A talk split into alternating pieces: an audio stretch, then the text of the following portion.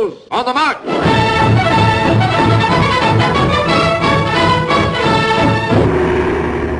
Here in Xanadu last week, Xanadu's landlord was laid to rest. A potent figure of our century, America's Kubla Khan, Charles Foster Kane. I'm Charles Foster Kane! Rosebud. What's Rosebud? That's what he said when he died. But who is she? What was that? Maybe that was something he lost. Rosebud? I tell you about Rosebud. Rosebud. Dead or alive? Começamos nesse momento mais um podcast de filmes clássicos. Estamos falando aqui do episódio 41, onde trataremos do gigantesco Cidadão Kane. Citizen Kane, que é o nome original do filme americano, não precisa de introdução para o cinéfilo minimamente curioso. Isso porque Cidadão Kane permaneceu no topo da lista de melhor filme da revista inglesa Sight and Sound. Revista essa que era sempre lembrada aí toda vez que alguém queria chegar à seguinte conclusão: qual o melhor filme feito no cinema? Bom, se é o melhor ou não é, cabe cada um decidir. É, o que a gente não pode negar é que Cidadão Kane está entre os melhores filmes já produzidos e certamente é um dos filmes mais influentes do cinema mundial. Influenciou tudo, absolutamente tudo que veio depois dele.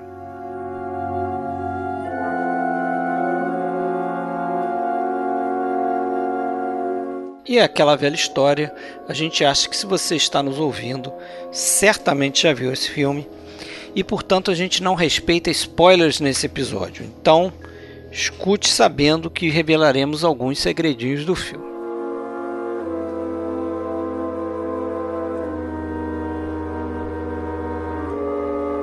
Você já sabe, para entrar em contato com a gente, né, você pode fazê-lo de diversas maneiras. Você pode entrar na nossa página no Facebook, em facebook.com/barra podcast filmes clássicos. Você pode acessar a nossa conta da Filmou. Né, a gente tem lá o login de podcast filmes clássicos, é o nosso nome de usuário, procura a gente por lá. E você pode, claro, acessar o nosso site oficial que é www.filmesclassicos.com.br. E se você ainda quiser, pode fazer parte aí do nosso grupo no Facebook, né, que também se chama Podcast Filmes Clássicos.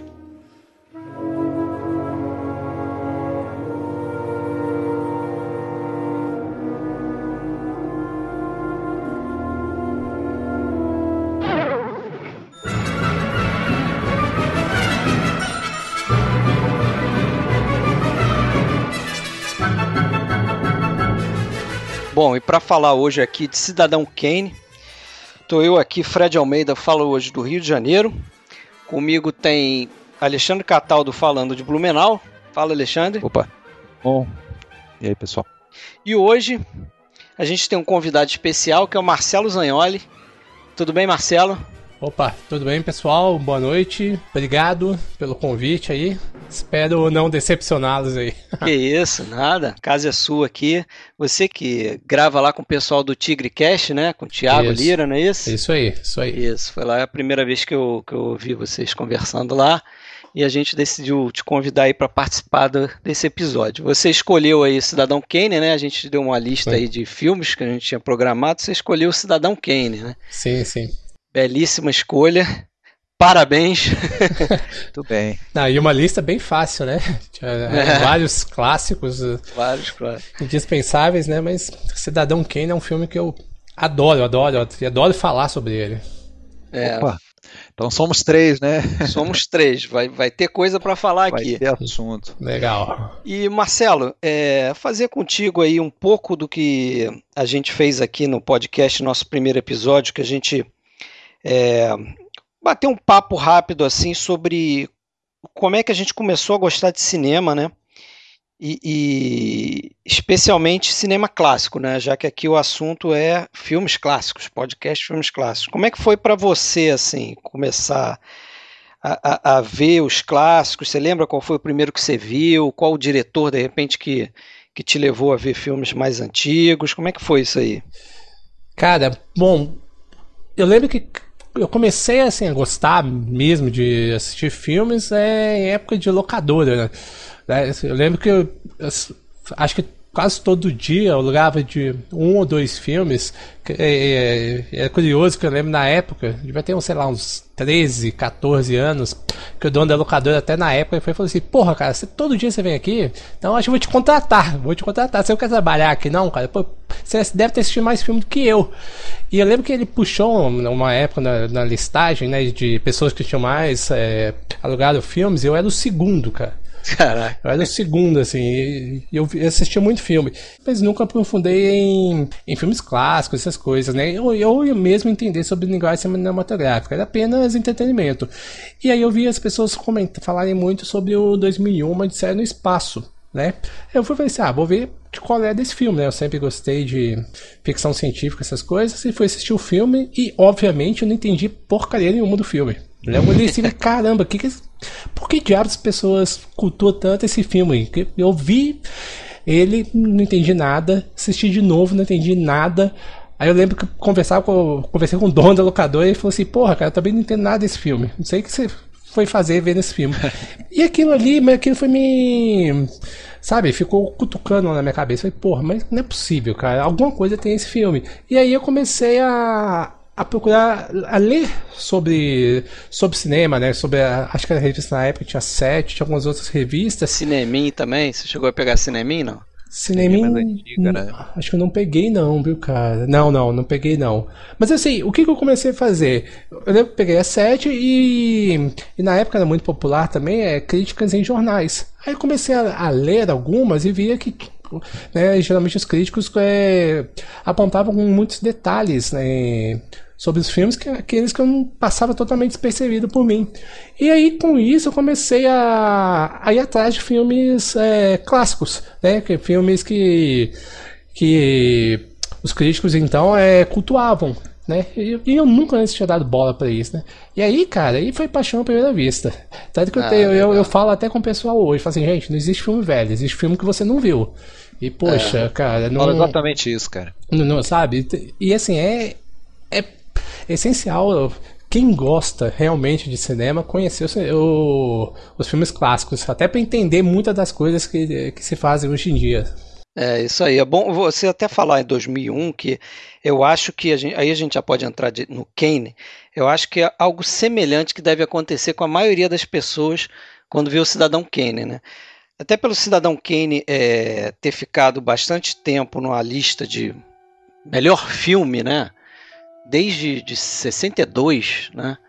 Aquela lista do Siren Sound. Siren Sound, isso. Até 2012, né, eles atualizam essa lista de 10 em 10 anos, ele ficou como número 1. Então, assim, desde que eu me conheço como cinéfilo, Cidadão Kane sempre esteve número 1, até perder agora recentemente para um Corpo que Cai. Então você já vai naquela pressão de ver o filme né? O que, que esse filme tem de tão especial? Por que, que esse é o melhor filme jamais feito e tal? E às vezes isso atrapalha um pouco o filme, né? Você vai com aquela expectativa e. É, eu acho que só atrapalha, né? Essa que é a grande realidade. Eu concordo totalmente, cara. Eu acho que o Cidadão Kane ele acaba sendo um filme uh, subestimado por ser superestimado, sabe? Você espera tanto, tanto dele, né? Às vezes a pessoa fala, porra, por que que Cidadão Kane se fala tanto nele? E às vezes, talvez a pessoa num, num, primeiro olhar não consegue perceber todas as nuances. Acho que sim, sei lá, eu já vi o The Cidadão Kane umas, sei lá, umas 10 vezes, cara. E cada vez você percebe uma coisa diferente. Então. Com certeza. Passei por isso agora preparando podcast, revi várias vezes, aí já, já conheci o filme também praticamente de cor, mas impressionante. Quanto mais vezes você assiste, mais coisas você percebe, detalhes de todas as espécies, tanto da, é, da, da do, de roteiro, é, detalhes de, de, de, de atuações, é, objetos de, em cena, detalhes de som, né? né? De, de, som, né? Que, é, que é, é, sempre a gente é um filme muito difícil rico. de notar, né? Eu tive uma, uma experiência diferente né, com o Cidadão Kane. Foi o seguinte: na década de 90 eu fui fazer um curso de cinema aqui no Rio, no Estação Botafogo. Era tipo um curso de cinco dias, uma coisa assim. É, e eu, eu vi esse filme no cinema na sala de cinema, porque o curso era numa sala de cinema Que maravilha, hein? É, pois é, e, e, e eu não lembro direito os detalhes do curso, mas lembro que tinha uma parte de linguagem cinematográfica, que aí era quando o cara passava justamente Cidadão Kane. E cara, aquela expectativa de ver o melhor filme jamais feito. E você mesmo ali com o professor, né, falando algumas coisas e dando alguns insights ali do porquê que esse filme é diferente, a minha, minha, minha sensação depois foi, mas é isso? É só isso o filme, né? Realmente, você não consegue. A, a, a, a ideia que eu tenho é essa: você não consegue realmente perceber esse filme de uma vez só. Né? Tem, sem, tem a menor dúvida. É um filme que ele vai conquistando aos poucos, não, não é de primeira. que É muito difícil alguém ver Cidadão Kane na primeira e já é, sair. é, tal, talvez isso fosse possível lá nos anos 50, quando ele foi meio que relançado né, nos próprios, nos próprios Estados Unidos. é, e, e- e o, também os críticos franceses, né, sempre eles né, se, se, se impressionaram. É, na verdade, ele já a França recebeu o filme um pouco depois ali da guerra e naquela grande leva de filmes né, que estavam proibidos durante a guerra. E, e- impressionou talvez naquela época pela pujança e novidade né, de, de muitas coisas do, do filme. Naquele momento ele pudesse até conquistar de primeira. Hoje em dia é mais difícil. Alguém que que, que, que, né, que está acostumado mesmo que me acostumado a ver filmes vendo Cidadão Kane é, pela primeira vez, talvez impressione menos, porque tem muita, muitas das inovações já estão tão sedimentadas, né, e evidentemente, que, que já não impressionam mais, né. Então, é, primeiro, eu acho que como qualquer filme que a gente vê, tem, tem um elemento subjetivo sempre muito grande, você gostar ou não, né. É muito difícil você é, estabelecer critérios objetivos. Não, filme é, é, como que eu posso avaliar todos os filmes se ele é bom ou ruim de maneira objetiva? Não existe. Depende muito de quem está assistindo. E claro, tem a questão da maturidade da pessoa, de própria experiência de vida, né? Quando você consegue identificar até coisas da tua própria vida. E nesse filme eu acho que está tem, fala de, de, de envelhecimento, fala de é, isolamento, fala de perdas. É, quem, quem não tem o seu seu rosebud na, na, na, sua vida, né? Algo que, que ficou para trás e que você gostaria de tá, é, de, de, de, resgatar. Então, é, coisas assim que talvez quando você vê muito muito jovem é, você acha filme até maçante e tudo. Se você entra no, hoje em dia mesmo, hoje até o por curiosidade entrei no IMDb e filtra lá só os comentários piores. Nossa, é, pessoal execrando o filme, mas aí é claro, eles execram justamente porque o filme está em listas lá entre os primeiros, mesmo hoje, não é mais o primeiro da and Sound, mas está é, bem, bem, bem avaliado sempre, né?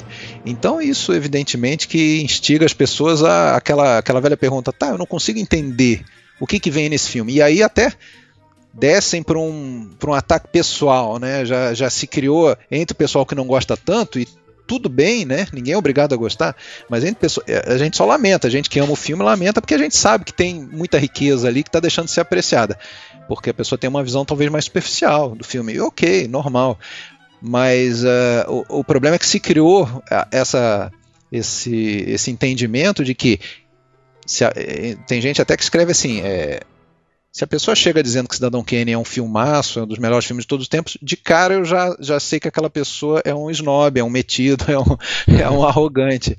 É, porque já, já se criou isso, como se fosse. E na verdade não é. A gente gosta do filme porque a gente gosta do filme, não é porque ninguém falou pra gente que ele tenha muita profundidade de campo, que ele tem uso de, de som, iluminação. Não é. Com certeza não é por isso que a gente gosta do filme. Isso só encanta mais ainda, né? É verdade. É, vamos começar então aí a falar mesmo do filme em si mesmo, né? Vamos talvez aí começar falando um pouco do do que vem antes, né? Como é que foi esse contato do Orson Welles? Como é que o Orson Welles chegou na RKO, né? Que foi a empresa que produziu, foi o estúdio que produziu esse filme, né? E por que, em que condições ele produziu? Porque isso é muito famoso também, né?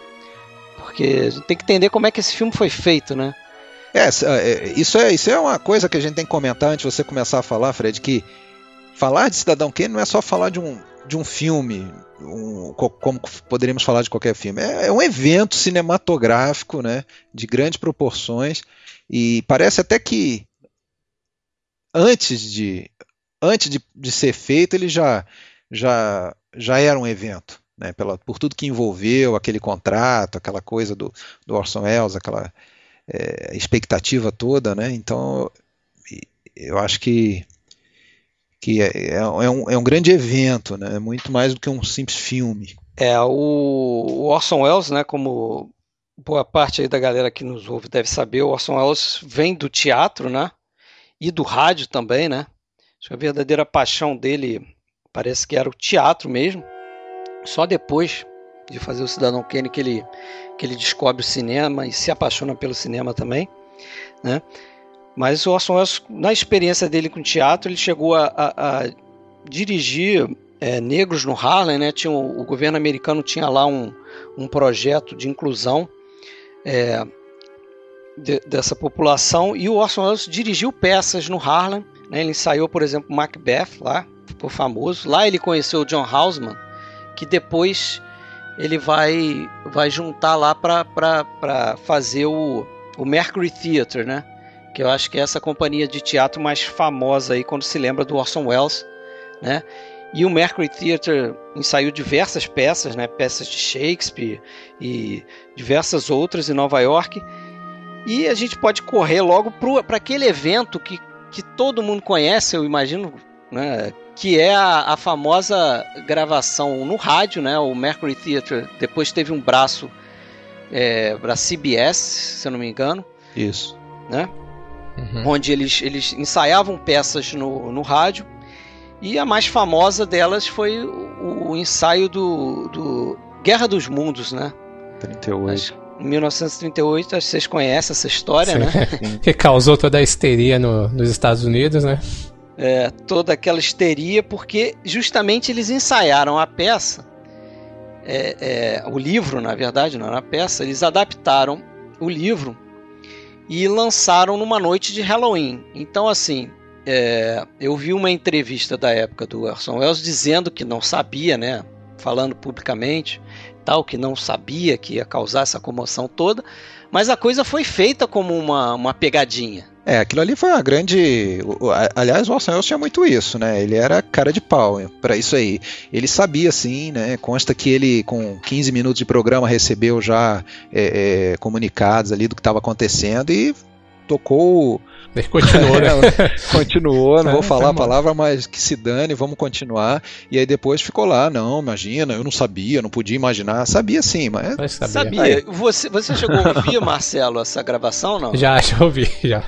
É bem interessante, né? Porque assim, eles anunciam no início e anunciam no meio. Pelo menos a gravação que eu vi é assim. Tem até no YouTube. Eles anunciam no início, que é uma, um ensaio do, do livro, e no meio eles param, fazem um comercial e tal. Só que o que acontece nesse meio aí é um, um, um, um texto. As inserções, que... né? Como se fosse um boletim. Um é, é feito como se fosse uma matéria jornalística. É né? como se fosse assim ao vivo, né? Acontecendo a, a, a, a radionovelização da coisa ali, tudo bem. O pessoal sabia que era só uh, né, a história do, do A.G. Wells ali e tal, mas o problema é que entrava no, no no, no, no, como se fosse no, até tem uma hora que interrompe aqui, ele vai para uma apresentação musical, vamos falar diretamente do hotel, não sei das quantas, onde está o músico, a orquestra, e começa a tocar música, daqui a pouco interrompe para o boletim, aí dá aquela quebra e dá, talvez um público mais ingênuo, né, da era do rádio. Hoje em dia o cara já entrava ali nas redes sociais e já via que era boato, né? O cara, o cara, lá do interiorzão dos Estados Unidos sintonizando aquilo. E outra, dizia, diziam que um, uma, um do, uma das coisas que fa favoreceu esse o, o, o, pânico foi que é, essa estação, eu acho que era a CBS, né? Ela não era a mais sintonizada, ela ficava no dial lá, ficava entre duas estações que tinham uma audiência maior. E o pessoal ficava trocando de uma para outra, quando dava um intervalo, mudava e tal. E aí, às vezes, pegava só no meio da coisa, entendeu? Não, não pegava os avisos, o cara não escutava o programa do início ao fim. Pegava um trecho, justamente o trecho ali, sabia o que estava acontecendo. E pelo que eu entendi, o Orson Welles foi sacana ao ponto de colocar a parte da invasão dos marcianos justamente entre um programa e outro que eram mais famosos da outra rádio. Entendeu? Porque ele sabia que a galera ia mudar naquela, naquele momento ali, ia pegar já a notícia dos marcianos sendo invadindo a Terra e tal. Então foi uma grande uma sacanagem, né? E... É, mas só dizer que ele, ele já era um cara conhecido sim, no meio teatral, sim, né? sim. Inclusive no próprio rádio, aquela coisa do, do, do, personagem Sombra. Inclusive, ele, ele, ele foi. Eu não, cheguei, eu não sei se ele chegou a fazer, mas ele foi é, sondado para trabalhar no, na, na, locução do, do March of Time, o cine jornal que foi, de certa forma, parodiado dentro do Cidadão Kane, lá com o News on the March, né? É, então ele, ele já era uma figurinha carimbada, né? Já, mas eu acho que com Guerra dos Mundos Aí ele realmente chama a atenção de Hollywood, né? Acho que ele, ele começou a receber muitas propostas, por exemplo, ele recebeu uma proposta para fazer, para atuar, né, no, no filme do William Wyler, aquele Morro dos Ventos Uivantes. Isso, isso. Uhum. Né? Mas Isso ele mesmo. queria distância, né? Ele mesmo fala que ele, que ele queria distância do de Hollywood, né? E ele, e ele diz que ele só foi para Hollywood justamente porque ele não queria estar em Hollywood. Então, os produtores chegavam para ele e ele pedia aquilo que ele achava impossível, né? Até que o, o senhor George Schaefer, lá da RKO, aceitou a proposta dele, que é o que, que ele queria? Ele queria controle total e absoluto no, do, dos filmes, né? Você sabe que a, a, a, o principal interesse dele ali era fazer caixa porque ele, ele encenou uma peça que foi a é, Five Kings, né? Cinco Reis, que era uma compilação de acho que quatro é, peças do Shakespeare, aquelas peças do, dos reis lá, Ricardo III, Falstaff e tal, e que foi meio uma vamos dizer, uma prévia do que depois ele faria no cinema, lá o Falstaff, né? É, e aquela peça deu bastante prejuízo. Foi uma peça que, que, que, deu bastante. Foi, fez, fez um certo sucesso, mas foi muito cara a montagem e tudo. Então ele estava tava quebrando o, o, Mercury. Ele precisava fazer caixa e por isso ele cedeu também. Ele, ele, ele aceitou. É, inclusive ele, várias entrevistas aí mais tarde, disse que é, assim, talvez tivesse sido mais feliz, vamos dizer, na, na, na carreira dele se não tivesse entrado no cinema. Né? É, isso, ao mesmo tempo que foi uma tornou né, famosíssimo e entrou para a história, talvez mais do que se tivesse ficado apenas no teatro e no rádio. Por outro lado, é, não, não, não, trouxe para ele essa plenitude que ele. Ele era, na verdade, um, um cara multi talentoso, assim, né? Ele pintava super bem, chegou a o professor de pintura dele achava que ele ia ser o, maior pintor dos Estados Unidos, assim, que ele tinha, ele tinha muito talento, isso quando praticamente criança ainda, né? E, e então ele, ele tinha isso, então ele não teve a, a, ele não tinha a intenção de se tornar diretor de cinema. Ele, ele, ele imaginava que iria fazer os dois filmes do contrato com a RKO, é, fazer caixa e voltar para o teatro, né? É, parece que esse contrato com a RKO ele tinha é, duas condições ali, né? Que ele tinha que cumprir. Uma que a RKO é, pré-aprovasse o roteiro e outra que ele não estourasse o orçamento. É como você falou, era para ele fazer dois filmes, né? E a gente sabe que ele, ele é, a ideia inicial dele era adaptar o, o Heart of Darkness, né? Do Joseph Conrad, aquele livro que depois foi adaptado pelo Coppola, né? Coração das Trevas, né? É, o Coração das Trevas foi adaptado pelo Coppola quando ele fez o Apocalipse Now, né? Mas isso não foi para frente justamente por uma questão orçamentária. Ele não conseguiu enxugar o orçamento, né, para caber dentro do limite. Pra você ter uma ideia, é, é, a coisa era tão grandiosa que ele chegou a pedir para o sindicato dos extras porque Hollywood, não sei se ainda tem isso, mas tinha sindicato dos extras, ele chegou a pedir 3 mil extras para. Né? E os caras, pô, não dá conta aqui, tem um filme pedindo 500 extras e a gente não consegue atender. Então, assim, ele largou esse projeto. Depois ele, ele, ele tentou fazer um outro projeto, né, um filme que se, que se chamaria, me lembra aí, Alexandre? É, como é que é? Smiler, Smiler with a Knife, né? Isso, Smiler with a Knife, que seria um filme de crime, né? Uma história de investigação, não é isso? Isso, isso. Que ele acabou dropando também aí, deixou de fazer. Mas algumas coisas desses dois projetos ele acabou também transpondo para o Cidadão Kane, né? Até aquela coisa da. O, o, o Heart of Darkness teria câmera subjetiva, né? É, que foi algo que depois iria, a gente iria ver lá naquele filme no ar lá o do Dama no Lago. Dama no Lago, isso, com, com o Montgomery, Robert Montgomery, e, e, isso de certa forma, claro, não exatamente uma câmera subjetiva, mas a gente vê lá na narrativa do Kane, né? Ele, ele já era uma vontade dele narrar um filme da, dessa maneira, que é aquela, aquela figura do Thompson, a maior parte do filme, o repórter, que a gente sempre vê de costas, como se fosse o, o espectador, né? Personificando a gente, né? Que, que tá fazendo aquelas entrevistas, né? E da mesma forma que nos diversos flashbacks a gente pode reparar que a pessoa que está fazendo a, a, a, lembrança geralmente está naquela mesma posição ali de meio que de costas. É como se estivesse olhando para a é verdade, né? é. Seja o Bernstein, seja o Thatcher, seja o, a, a Susan, a gente geralmente vê naquela posição, o Leland, enfim. Não, e aí você percebe, né, como que o como que ele sutilmente, né, ele, ele identifica né, o, o espectador, né, com o personagem dentro do filme, né? E é uma das coisas que eu acho genial do, do Orson Welles é isso, cara. Ele não precisa é, ele não é daqueles diretores que chama, que quer chamar mais atenção do que realmente precisa, sabe? Com, essa, com essas pequenas sutilezas, ele, ele te insere dentro do filme sem você perceber. Você tá ali, é, você tá, você tá personificado ali em, em, vários outros personagens. Depois eu vou, eu, vou, eu, vou, eu fiz algumas anotações aqui, vou discorrer um pouco né, quando a gente entrar na, na história do filme, mas eu, eu gosto muito dessa questão de como ele personifica o espectador dentro do, dentro do filme dele. É, mas é aí que tá, é, são detalhes assim como você está é, se introduzir, depois vai, vai falar mais, é que eu acho que torna um filme que é um, talvez um pouco mais realmente difícil.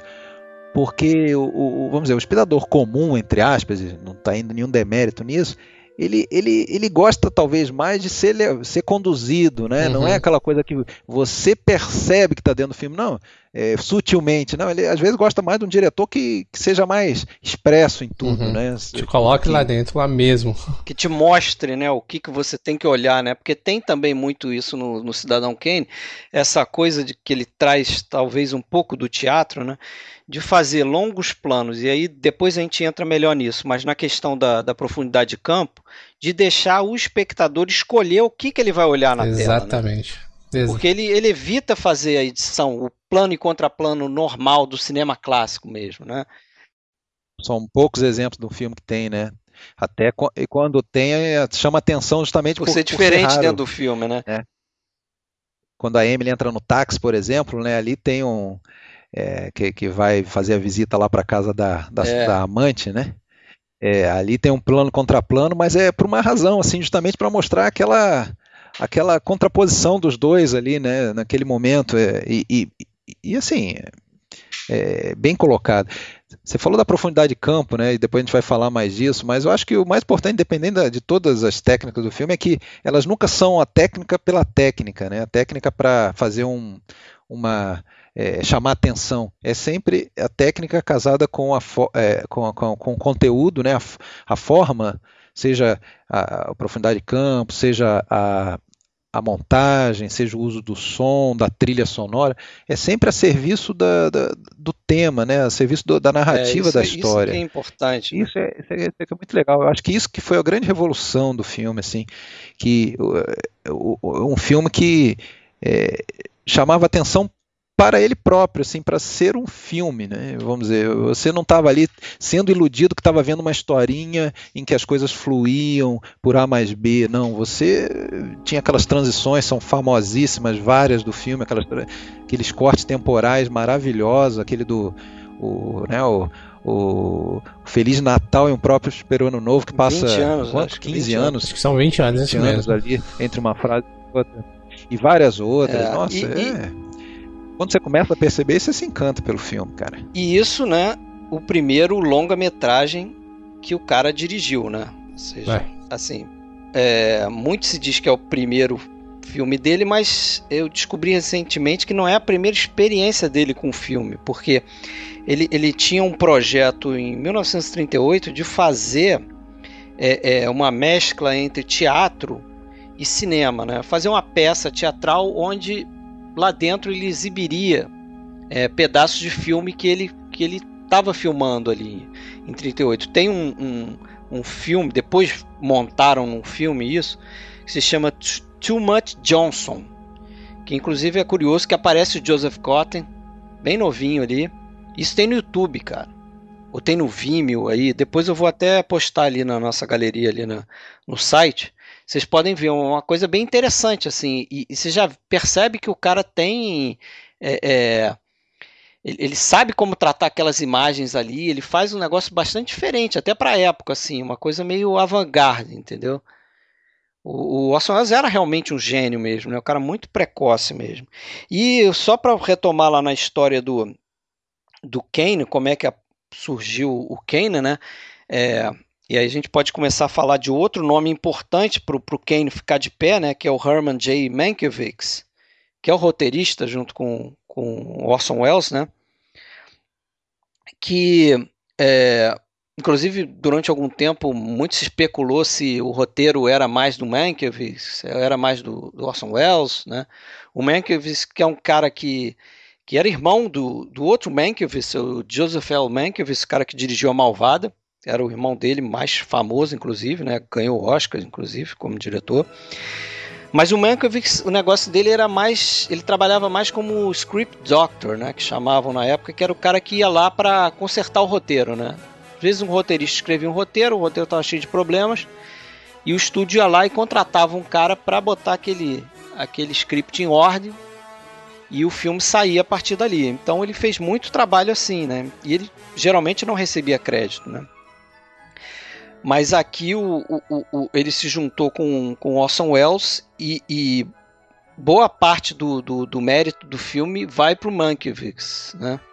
o roteiro que ele desenvolveu, inclusive meio afastado do Orson Welles, né? Ele se ele ficou numa casa, acho que na Califórnia mesmo, né? Região de Los Angeles ali, né, Alexandre? Acho que era isso. Eu não sei exatamente. Eu li até um pouco daquele famoso ensaio da, da Pauline Kyle, Kyle a crítica famosa, já falecida, né? Que quando o filme fez 30 anos, em 71, ela publicou um artigo na.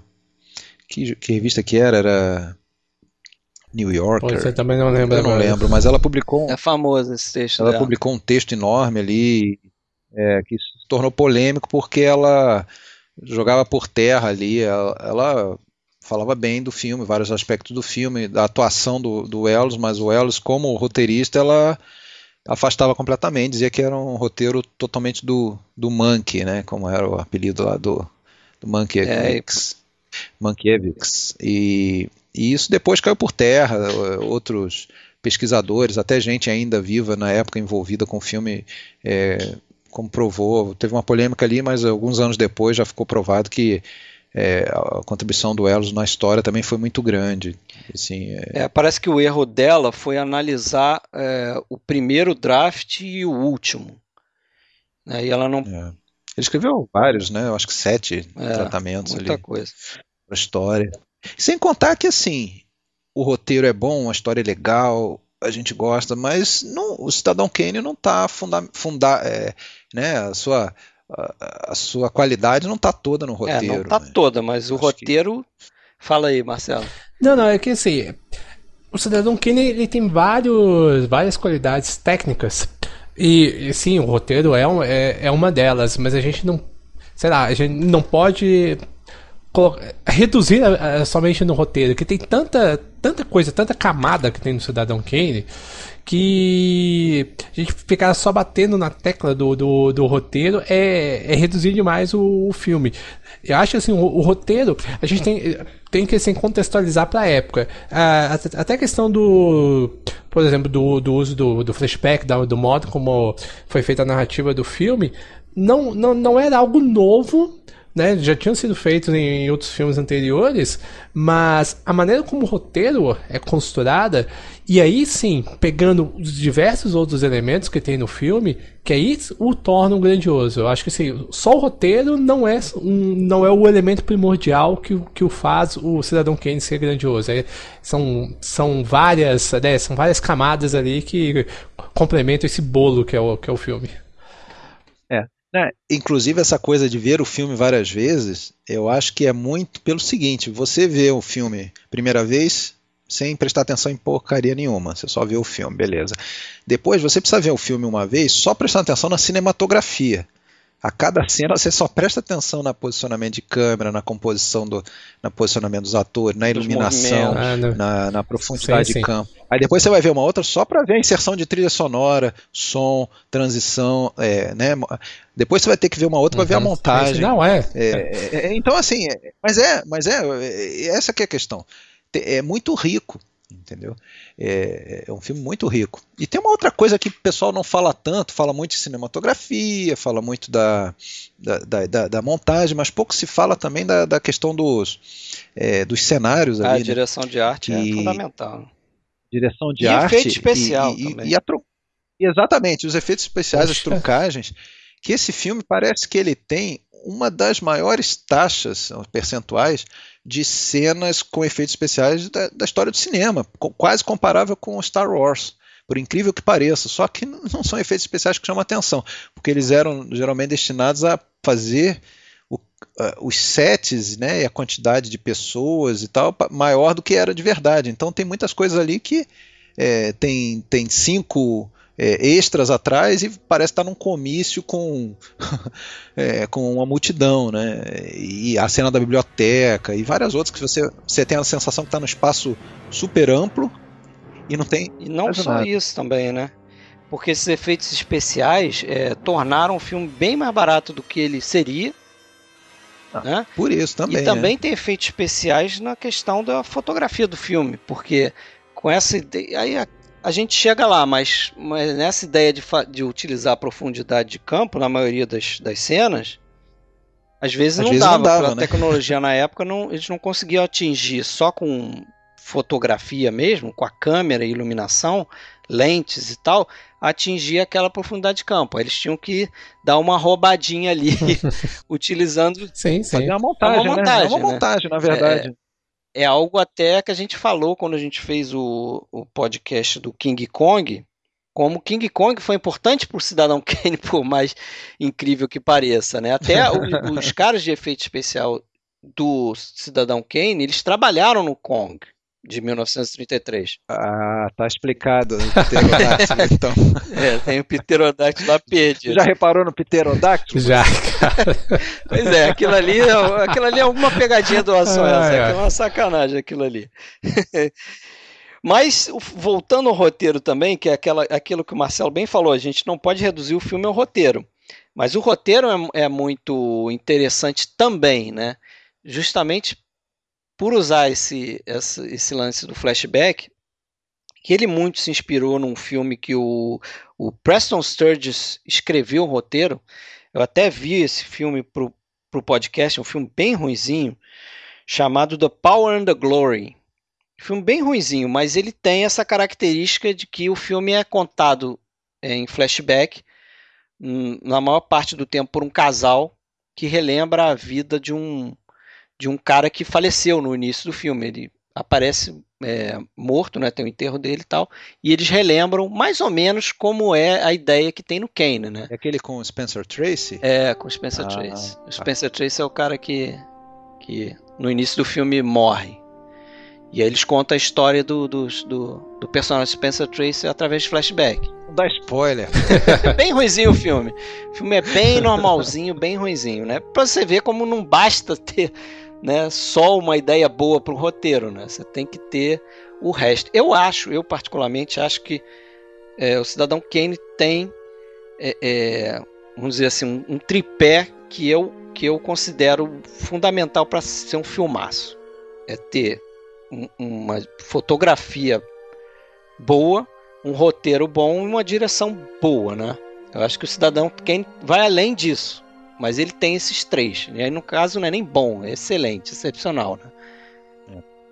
É, assim, é, só lembrei de comentar uma coisa que eu concordo com esse, esse tripé, mas eu acho que tem Não, mais coisa claro. também, claro.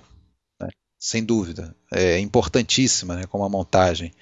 Né, e, e- as atuações também, né? Você tem atuações fantásticas ali e também atuações de pessoas que não estavam, a maioria dos atores ali não não estavam habituados a- ao cinema, né? Alguns já eram estrelas de teatro, estrela de rádio. Jo- Joseph Cotten já era conhecido na Broadway, o Ray Collins já era super famoso no rádio, no, no teatro também. O George Colores, o, o, o, Everett Sloan tinha um eh, fazia uma tipo uma, uma, uma novela, né? Eh, radiofônica, uma série, não sei como é que chama exatamente, mas já tinha quase 10 anos fazendo um personagem lá, um Goldberg. É, os Goldberg era o nome da. Então já eram pessoas tarimbadas, mas não no cinema. A, a grande maioria era o primeiro filme né, que eles estavam fazendo, né? A grande maioria. A grande maioria. Acho que o George Colores não, acho que o George Colores já tinha alguns filmes no, no currículo. Dorrant Comingore tem para mim uma melhor atuação do filme, assim, não foi sequer indicada, é uma, uma, atriz que foi descoberta pelo Charles Chaplin e tal, que morreu jovem também nos anos 70, já não teve uma carreira muito é, muito é, de destaque. O George Colores, né, a gente já até citei o nome dele, mas é, uma, uma, bela atuação também, o Tátia. William Ayland, que faz o repórter, né? E é também o cara que faz a narração do, do News on the March, já que eles sondaram o cara que fazia a narração do, do March of Time. É, e ele queria 25 mil dólares para fazer no filme, então eles, o William Ayland virou e falou: Não, deixa que eu faço, porque ele era um, um ator de rádio, sabia fazer vozes diferentes e tal, então ele manda muito bem ali, e, inclusive é uma impostação de voz totalmente diferente do, do da personagem dele no filme, né? Que é um cara meio pacato, meio quietão, assim. E ali na, parece outra pessoa. A Ruth Warwick também já, já citei, a primeira esposa, né? Que faz a, a, a Emily, né? Que tem uma postura, assim, uma coisa fora de série ali, né? E, e, e, e, e passa uma nobreza, né? E, a, e claro, né? Para finalizar, eu, eu, eu acho, adoro ela, Agnes Moorehead, né? Que essa também foi uma atriz que teve um, uma boa carreira aí na, no cinema e também na televisão. Depois a gente, muita gente conhece a ela, conhece, eu conheci ela primeiro pela mãe da feiticeira, né? A, a, me, me, esqueci o nome da personagem, mas era a mãe da feiticeira lá naquela série da, de TV. Mas ela também está em, em outros filmes aí que eu gosto, como aquele no ar, né? O Prisioneiro do Passado, enfim. É, é uma, uma baita atriz que tem uma pontinha no filme, né? Faz a, a Mary Kane, aparece no início, né? É, já tem a mala feita há uma semana. Charles! Go on, Mr. Thatcher. Well, uh, it's almost five, Mrs. Kane. Don't you think I'd better meet the boy? I've got his trunk all packed. I've had it packed for a week now. É, aquela, aquela amargura dela, aquela coisa que tem é, contida ali de estar tá se separando do filho, ela, ela não está feliz, mas é, tem que ser feito, tem que ser feito. Então queria só citar o nome dessa, dessas quatro feras que, como todo o elenco do filme e toda a equipe não não está mais entre nós, né? Mas deixar isso aí, vão ser sempre lembrados, né? Enquanto existir alguma cópia do Cidadão Kane no universo. Exatamente. Mas é, então isso torna tudo mais assim é, é um pouco até incrível, né? Essa conjunção. Agora, uma, uma coisa é certa, o, o Orson Welles, mesmo com essa aparente, e não só aparente, como real petulância, arrogância e tudo mais, ímpeto dele, ele era um cara que eu acho que respeitava um pouco o, o que já existia, né? A ponto de é, se cercar né, de, de, de, de, bons técnicos, né? Se bem que lá o Toland parece que ele se ofereceu, né? Que foi uma, uma excelente. O Greg Toland, um, um, gênio já consagrado ali, ele, ele se ofereceu justamente porque ele, ele vislumbrou ali a possibilidade de poder é, é, fazer diferença né, com um diretor estreante, né, e, e, e fazer um filme ser ser, ser, ter, ter, a cinematografia tem mais destaque dentro do filme, é, mas o, ele, todo mundo já escutou essa história, que ele assistiu o tempo, Tempo das Diligências 40 vezes e vários outros filmes, estudava cena a cena. É, o pessoal da RKO preparou um manual para ele sobre como fazer um filme, ele estudou tudo, ele fez tour pelo estúdio, começou com as pessoas. Então é assim, ele ouvia, ele ouvia, só que aí ele, ele ia botando no caldeirão lá, tudo que ele aprendia e aprendeu rápido, né? E, e perguntava. É, tem outra, outra historinha que se conta, né, que o Greg Toland também, muito humilde, né, dizia para ele que não tinha nada sobre cinematografia que não pudesse ser ensinado num, num, num final de semana, se sentassem ali e, e, fizeram isso efetivamente, né, e até o Orson Welles, ele, ele, ele fala isso da, da humildade do Toland, né, super consagrado, e no entanto é, é, ele não é aquele cara que fala assim, não, tem segredos e mistérios na minha profissão que só eu que sei e tal. Sou... Não, ele é, é, bem simples, vou te ensinar, senta aqui e tal, ensinou. Então, e, e, desse caldeirão ele tirou o estilo dele, né? Que eu acho que é, é, talvez a quando se fala da, da, liberdade, né, do controle que ele teve nesse contrato famoso com a RKO, uma coisa é, nunca antes vista, né, um, um, contrato desse tipo dando controle total ao diretor, uma liberdade é, em relação ao estúdio, não ficar olhando por cima do ombro dele o que, que ele estava fazendo. Eu acho que a, a, liberdade maior que ele ainda que ele tinha não era nem essa, era a liberdade de até pela ignorância, e ele e o Elos falam em entrevistas que não foi é, é, uma grande capacidade, nada, que foi mais por ignorância que ele conseguiu fazer esse filme, justamente a ignorância no bom sentido, como ele não estava é, com vícios, com moldado já na maneira de fazer filme, já sedimentado em Hollywood, lá desde, desde Griffith, desde principalmente no Studio System, anos 30, já consolidadíssimo, ele, ele foi né, criando a maneira é, velesiana né, de, de fazer filme. Né? Então, o que para muita gente ele estava subvertendo, ele não se via subvertendo nada, ele via é, criando a maneira dele, né? já que ele não estava, é, vamos dizer, viciado. Né? É, ele na, tinha a visão no... dele ali, né? Ele tinha a visão dele, inclusive o, o Greg Toland fala isso, né? Que, como você falou aí, a vontade do Toland que, de trabalhar com Orson Welles é porque via o potencial nele e sabia que poderia ser um cara que ia pedir o impossível para ele, vamos dizer assim, né? Ia pô, forçar ele a, a, a, repensar várias coisas porque ia pedir algo um ponto fora da curva, né? Algo fora da caixinha ali e ele teria que, que, que resolver, né? O Toland também era, era inventor, né? Ele gostava de desafio, né? Ah, sim. Ele, um ano antes, se não me engano, ele tinha ganho o Oscar com, é, fotografando o filme do, do John Ford, chamando a, a, Longa Viagem de Volta. Não sei se vocês assistiram esse eu filme. há muito tempo, não lembro muito. É, eu não lembro não, não lembro. Eu vi também há muito tempo. Eu também assisti há bastante tempo. Eu me lembro que não era assim, não achei um grande filme, mas a fotografia era é, bem interessante uma... e tinha muito de profundidade de campo. Então, assim, ele tinha um estilo dele que ele gostava de utilizar grande profundidade de campo e ele gostava de utilizar também esse esse chiaroscuro, né, que eles chamam, que é, é uma luz bem marcada, bem de alto contraste e tal, né, iluminação geralmente lateral. Esse cara, o, o Greg Tolan, né, você vê como ele já, já era experiente ali no, no cinema americano. É, um dos primeiros filmes que ele fotografou foi um curta que eu até recomendo, se vocês ainda não viram, ele existe, esse curto acho que no YouTube, chamado A Vida e a Morte de 9413, um extra de Hollywood. É um filme bem assim, é considerado um dos primeiros filmes é, é, avant-garde americanos, assim.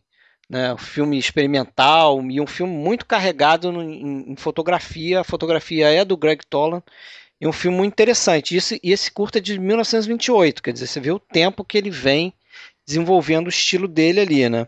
E eu acho que atinge o ápice aqui com a mente criadora do, do Orson Welles e aquela liberdade que a gente já falou antes, né? A gente pode até voltar a falar um pouco dessa liberdade que ele tinha.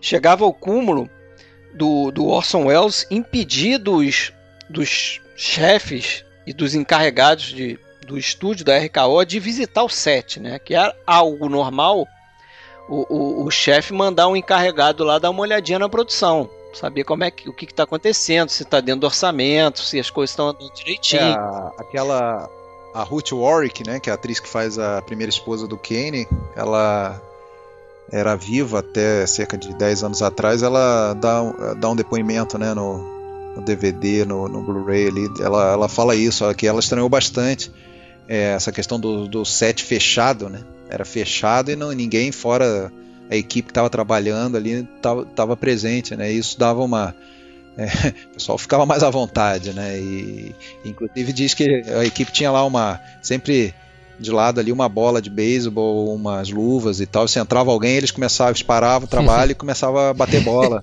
e aí diziam, ó, você quer, você não quer estourar o, o cronograma? Então sai que aí a gente começa, volta ao trabalho, porque senão a gente vai ficar jogando aqui. E aí, quando tinha um mais, né, um figurão que, que achava, ah, eu vou assistir sim, quem é esse cara aí pra. E aí eles ficavam batendo bolinha lá. É, esse controle total dele, que aliás foi uma coisa muito é, é, que, que, gerou muita invejinha, ciúme, né, em Hollywood, porque era uma coisa inimaginável. Outros diretores já tiveram, haviam tido controle de seus filmes, né? Talvez é, Chaplin, é, King Vidor, quem mais? Cita também, aí. Mas só que, porra, não nos seus primeiros filmes. Aí ele era o primeiro é, filme, né, cara? Depois consagrado.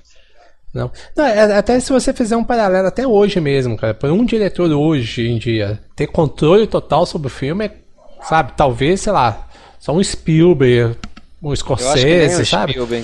Não, é, e olha cara. isso, é, então, pra, pra gente ver assim, o, o tamanho do, do furor que foi isso pra época. E, e, era um, um cara novato ali, né? Só relembrando aí, né, pra quem, ou pra quem não conhece, se tiver alguém que. É, o controle total que a gente fala é Claro, o roteiro, a gente já falou que ele teve a parceria do manga, parceria não, a, a base da, da, história do, do, do Mankiewicz, e, mas ele trabalhou no roteiro, a produção dele, a direção dele, atuando. A escolha é, do elenco. Trazendo o elenco que ele quisesse, sem, sem ter que botar determinado ator, porque era contratado a RKO, nada disso, né? E, e principalmente e, o Final e, Cut. É, o Final Cut é, que é o principal. o supra-sumo ali, né? O grande finale, o Final Cut, e aquela coisa também de não só o Final Cut, no dia a dia ali da, das filmagens, ninguém podia ver os rushes, né? Aquele é, aquele, aquela, aquele pedaço de filme feito, é, filmado naquele dia, é, ninguém via, só ele, né?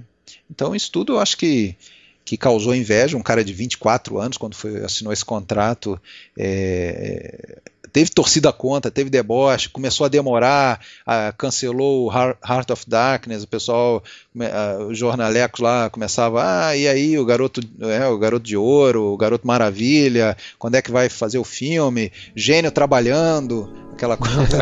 é, debochando mesmo e dele. E é bom né? lembrar que eu acho que ele, ele, ele, ele, ele decidiu fazer o Kane faltando acho que três meses para terminar o, o prazo dele, né, para escolher um projeto, né, é, para fazer com a RKO, seu primeiro projeto com a RKO.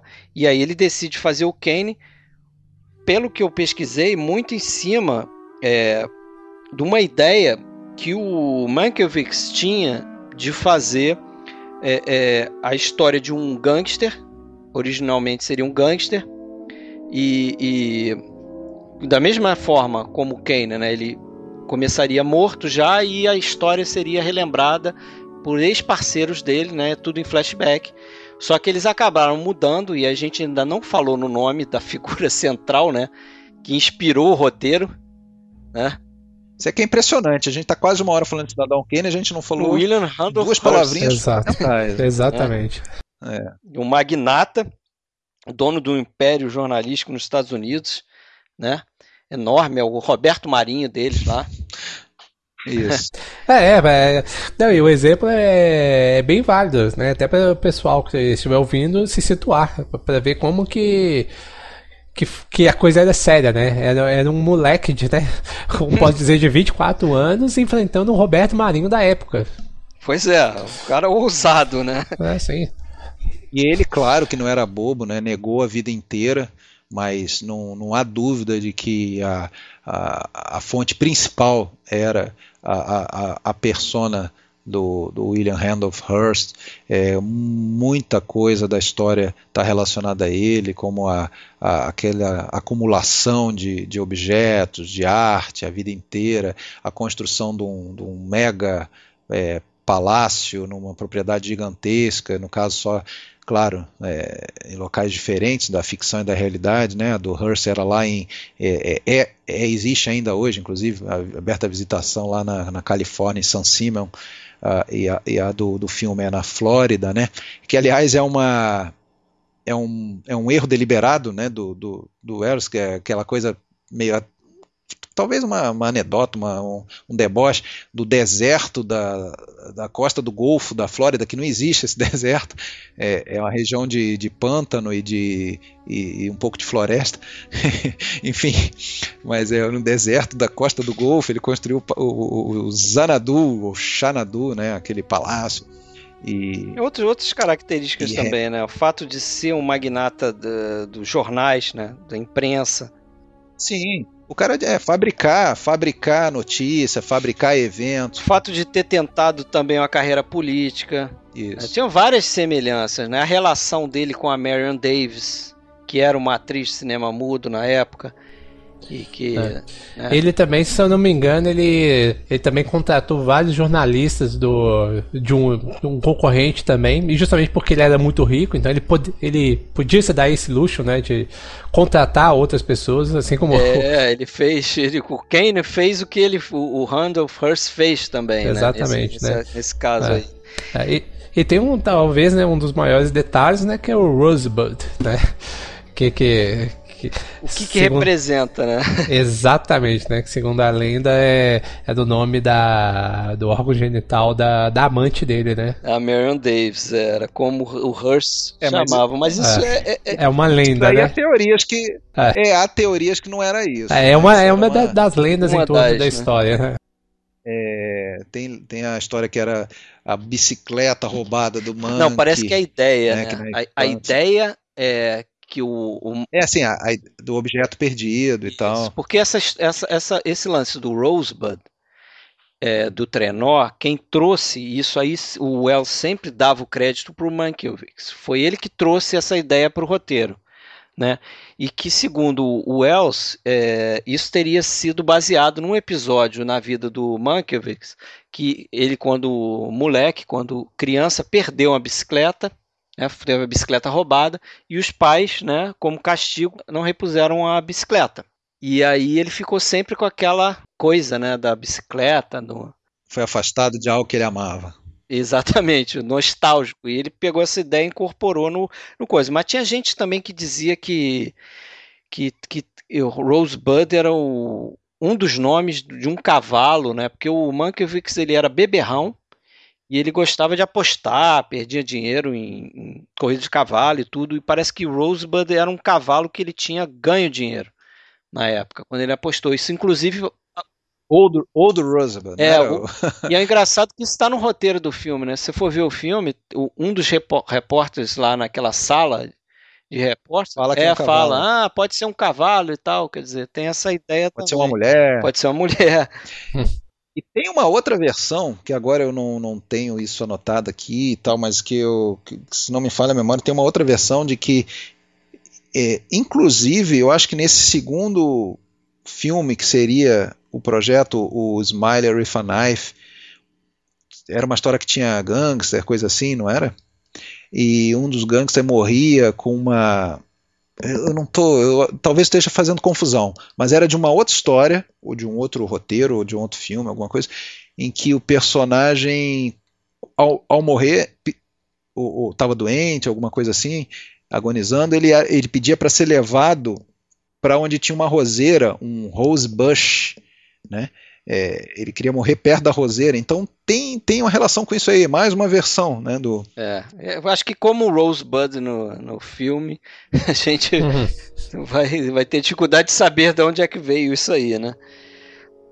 E tem a versão do Saturday Night Live também, né, do Rose Beef. Era um Rose Beef, na verdade, que ele estava falando. Aí já parte pra sacanagem. Mas é, é bom lembrar também, a gente falando do William Randolph Hearst, que o, o Mankiewicz é, frequentou San Simeon, né? O Mankiewicz escreveu esse roteiro é, a partir dessa ideia que ele tinha de fazer do filme do gangster, narrado através de flashback, mas adaptou para a pessoa do, do William Randolph Hearst, porque o Mankiewicz já tinha sido repórter de um dos jornais do Hearst e também frequentou o San Simeon lá, né, as festas que tinham e tal. O, o Mankiewicz passou um tempo ali, até começar a vomitar demais, acho que depois das refeições. E parece que o William Randolph Hearst não, não gostava de beber e acabou cortando ele do círculo ali, né? É, ele, ele bania isso e a Marion Davis gostava e, e as ele- ela fugia com, com os convidados para beber escondida do, do Hearst, essas É. coisas todas, né? E ele tinha um arquivão de, de anotações, né? Quando ele é, sobre a vida do Hearst, né? Depois que ele foi banido de lá, né? Ele, ele, ele passou a odiar o Hearst, né? E tinha é, um, um arsenal de, de, de, de anotações, de, anedotas ali, né? informações. É isso aí. Mas vamos começar a falar do filme mesmo? Cenas e tal? Uhum. Que- É. Só, só, só que essa questão da, do quanto que é ficção e quanto que é realidade, né? eu- isso faz parte toda a carreira do, do Eros, né? Essa brincar com é, a, a ficção e a realidade. É, claro, já- até na própria Guerra dos Mundos isso já, já mostrou, né? É, E ali também é, a, a gente se, se pergunta realmente o quanto que é, é Hearst, mas tem muita coisa que não é Hearst no filme, né? Tem uma série de outras origens ali Tem também, né? Tem outro- né? Magnata de Chicago, a história de construir um teatro de ópera para amante, isso é coisa de um outro magnata de Chicago. é, e, e- e outros personagens são baseados em outras pessoas, às vezes o caráter do personagem, às vezes o nome do personagem, baseado em outras pessoas que foram do. da- da- tiveram contato ao longo da vida do, do, do Elos, né? E, e a coisa da, do embate ficção-realidade vai ficar, eu acho que, muito marcada dentro do filme quando de cara a gente tem um cinejornal que, né, é- é, após aquela abertura maravilhosa, tem um cinejornal que pretensamente é para mostrar o que é a, a realidade, né? O que aconteceu, porque a gente tem aquela noção de que jornalismo seria a verdade. Também, aí também a gente já pode fazer o questionamento, né, do quanto que é, é falsificado aquilo, do quanto que é Quanto que é notícia superficial sensacionalista. também, né? E é também, né? Isso é outro, outro tema do filme, né? Mas vamos, vamos Mas então começar vamos do lá. início aí. Vamos começar do começo. Até agora a gente só ensaiou. A primeira sequência aí do filme, a abertura, Abertura, do filme né? já é algo sensacional, né? Não? É quase algo quase onírico ali, né? É bem. É bem peculiar, né? No, no É, começa com a placa, né? E a gente sobe a cerca ali, já dá a impressão que a gente está entrando em algo proibido. E isso aguça a nossa curiosidade, né? Eu acho, como espectador. Eu acho que é feito muito por conta disso, né? É, e, e principalmente assim, porque a gente está ali agora prestes a adentrar no, no- na vida de, um, de, um- de um outro- de uma outra pessoa. Né? Uma coisa que em tese não, não é nossa. E a gente vai bisbilhotar aquilo ali, vai saber. E uma pessoa obscura, né? Meio enigmática. E, e realmente a gente vai tentar entender quem é essa pessoa, né? Acho que o filme passa por aí também. Agora, aquela cena toda inicial lembra muito o, o- o cinema expressionista também, né? Sim, sim, sim, verdade. Ele bebe muito na fonte, né, do expressionismo alemão. Bebe muito na fonte e assim, ali já é uma coleção de, de efeitos visuais. né? muito desenhos, né, naqueles planos todos que vão se aproximando do, do Xanadu, lá do- da, da mansão, né, são vários planos e muita coisa de desenho no fundo, né, que, que enganam muito Tem bem, né. toda a questão da montagem também, né? Aquela coisa da gente ver a janela do lado de fora e aí esse plano monta com a A janela iluminada, é, que a né. janela tá iluminada e daqui a pouco apaga, né?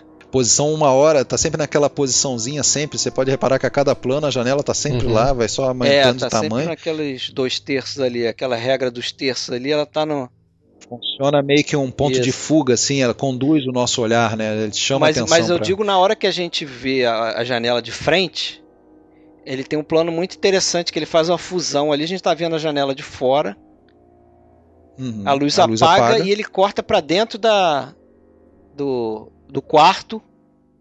Ele, a câmera gira quase que quase não, gira 180 graus, a gente vê o outro lado, né? E agora a gente percebe quem está dentro do quarto. Aí tem lá a, a boca, né? O, a, o a bola de neve. Eu sempre me perguntei por que, que aquela luz apaga, assim, né? Eu acho que é. sinistro. É uma coisa simples, eu acho. Acho né? que é mais a estética. É, eu também tá acho. É, não, mas se você pensar em termos de temáticos ali, né? É, mas assim, o estético, é, beleza, mas eu, eu gosto mais quando o estético faz sentido também. E nesse caso faz sentido. Porque, teoricamente, ela estaria ali atendendo, não teria razão, o cara tá deitado na cama para estar acesa, né? Então, a enfermeira tá ali, tá atendendo ele e tal, acabou, saiu, apagou a luz. Apaga, aliás, apagou a luz e saiu. E imediatamente, quando ela apaga a luz, ele morre.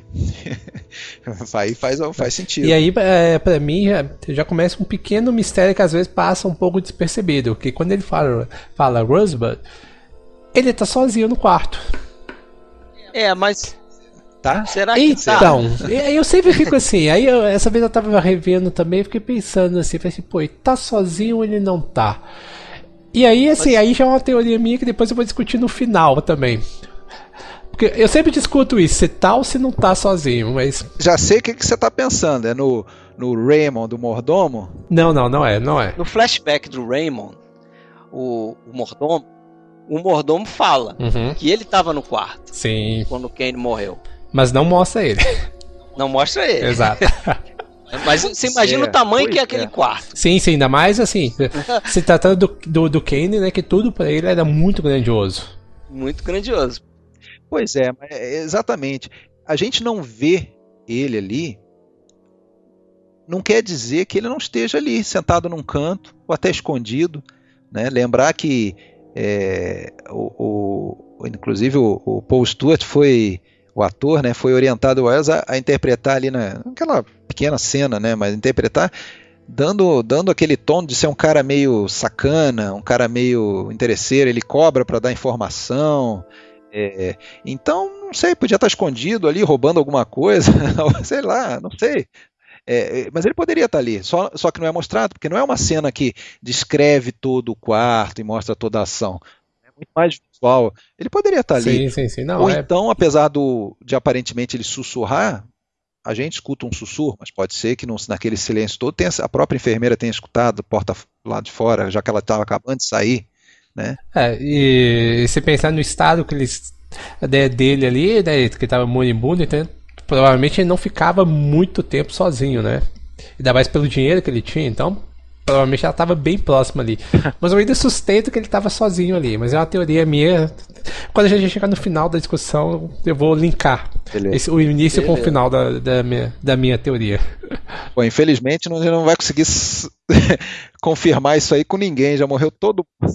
Não, não, não, não tem, é teoria. Mas o.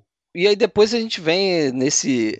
O, aquele cinejornal, né? News on the mark! Que tem uma função ali de, de meio que dar um resumo do que, que vem à É muito frente. né? inteligente a- essa opção ali, porque já que era uma coisa meio que não novo, não novo flashback, né, nos filmes, mas a, a- a- o filme ser todo, a história ser toda montada por flashbacks e, e pedaços, né? Não, não- é, você vê que não é um flashback assim com fluido contínuo, não, pedaço. Você vê que a to- toda a lembrança do, do lado do, do manuscrito do Thatcher são três cenas e o Kane com 25 anos, depois o Kane lá com na quebra da bolsa de valores, lá com mais de 60, quer dizer, dá um pulo. Então são pequenas, um quebra-cabeças, né?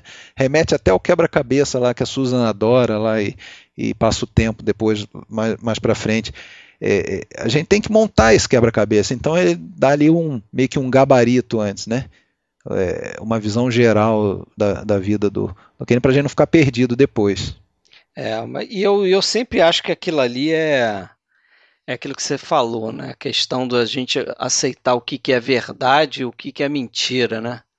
Porque ali, para mim, é uma visão totalmente é, imparcial, né? Porque, em tese, é o jornal do, do Kane É, Eu acho que é parcial, né? falando sobre o, o seu dono. É, é parcial, é, é parcial. É, é, parcial, desculpa, falei imparcial, mas totalmente parcial, né? Que, e é uma coisa meio superficial, né? Porque até depois, quando a gente entra na sala dos repórteres, o encarregado lá fala: ah, tudo bem, esse jornal aí me mostrou o que, que ele fez, mas quem era a pessoa, né? Quem era o Kane realmente, né? Eu acho que esse é um dos principais temas do filme, né? Essa coisa que até tem um, um eco nos dias de hoje, né? Da era da informação, da internet. A gente sabe tudo. Você entra no Google, põe o nome de qualquer pessoa mais ou menos famosa, você vai descobrir inúmeros fatos da vida da pessoa, mas ainda assim a gente não conhece absolutamente nada da essência daquela pessoa. né? A gente acha que conhece tudo da pessoa e não conhece nada. Isso é um dos principais temas do filme. Né? É interessante que tem aquela abertura, que a gente já, já falou dela. Tá, beleza. O cara não sabe nada. Sentei para ver o filme, não, não, não sei nada da história, não sei nada de Hearst, não sei nada de Orson Welles, não sei nada. Tô vendo ali, ah, beleza, uma mansão sombria, gótica, meio grotesca. Ah, beleza, o cara morreu, soltou um globo, falou uma palavra. Ok, não sei absolutamente nada quem é esse cara, quem não é. Beleza, Cine Jornal vai começar. Ah, agora eu vou saber sobre esse cara. Ah, despeja ali centenas de fatos em cerca de, sei lá, de 10 minutos de, de Cine Jornal um monte de fatos, e ainda assim, ao final, a gente não sabe quem era aquele cara de verdade. então esse eu acho que é um, do, um, dos temas do filme, a impossibilidade de você conhecer a essência de uma pessoa, né? E alguma, algumas pistas são dadas ao longo do filme, né? Inclusive eu acho bem interessante o e pouco falada uh, uma, no flashback do, do Leland, uma hora que ele fala que o, que o repórter pergunta para ele se ele tinha amado a, a Emily, a primeira esposa, ele falou sim, ele casou por amor. Tudo que ele fez foi por amor no, assim, ele iniciava fazendo as coisas sempre por amor. Né? É, casou com a Susan, casou com a, com a Emily antes, é, a própria questão do jornalismo, acredito que ele começou realmente por amor e tal, só que foi se perdendo ao longo do caminho, né? em, em todas essas instâncias e acabou perdendo tudo que conquistou, né? Como também fala muito bem, eu acho que o Bernstein uma hora lá, né? É, foi um cara que, que teve uma série de coisas e perdeu quase tudo que teve, né? E essa questão do, desse vazio que ele tem, né? É, em relação à a, a, a, infância dele, né? E, e, aí se relaciona com a própria palavra Rosebud, né? Que no final a gente a gente interpreta que seja né, que, que aquele trenó represente a infância que ele perdeu, a proximidade com a mãe, o amor da mãe, a época em que ele era amado e tal, né? Isso é outro outro tema que permeia o filme inteiro, né? Essa espécie de vazio que ele tenta preencher com aquela mania dele de consumir, de comprar, de né, encher a casa dele de estátuas. Eu não sei se vocês repararam, mas é, praticamente todas as estátuas dele são Vênus, né? mulheres, né? são né? estátuas femininas. Pô, pagar 25 mil uhum, dólares por uma mulher sim, sem cabeça. É. Eles falam lá no final, né? o, o, mas o, é.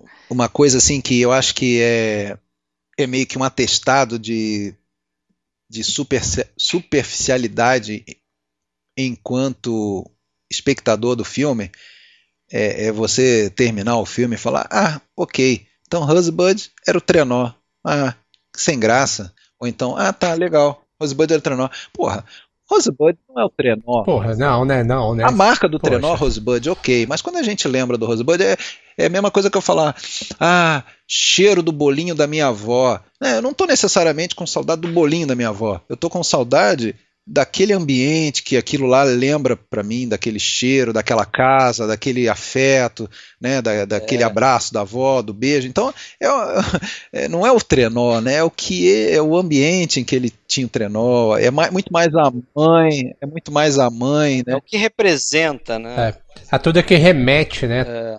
E aí, claro, tem a ligação com o, o, o Snowball lá, o Globo, né, porque no meio do caminho ele conhece uma pessoa que é, talvez seja a, segunda pessoa na vida dele com quem ele tem alguma identificação, uma pessoa que com quem ele fica à vontade, com quem ele pode brincar, ser palhaço, brincar de sombrinha na parede, coisas assim, volta começa, né? criança, né? né?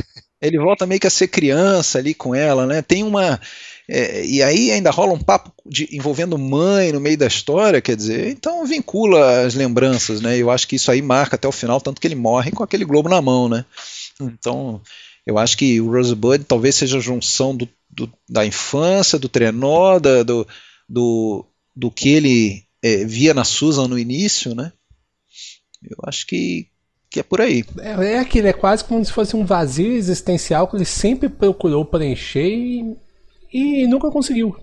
Sabe, desde o início ao fim, é como se assim, ele, ele tinha tanta coisa e ao mesmo tempo não tinha nada, sabe? Ele, ele procurava, ele consumia demais, né? É, tem algum momento no filme, né, que cita, né, que ele, ele não investia, ele comprava, ele, ele acumulava coisas, é. né? Mas às vezes não sabia nem com qual propósito ele acumulava, ele simplesmente acumulava.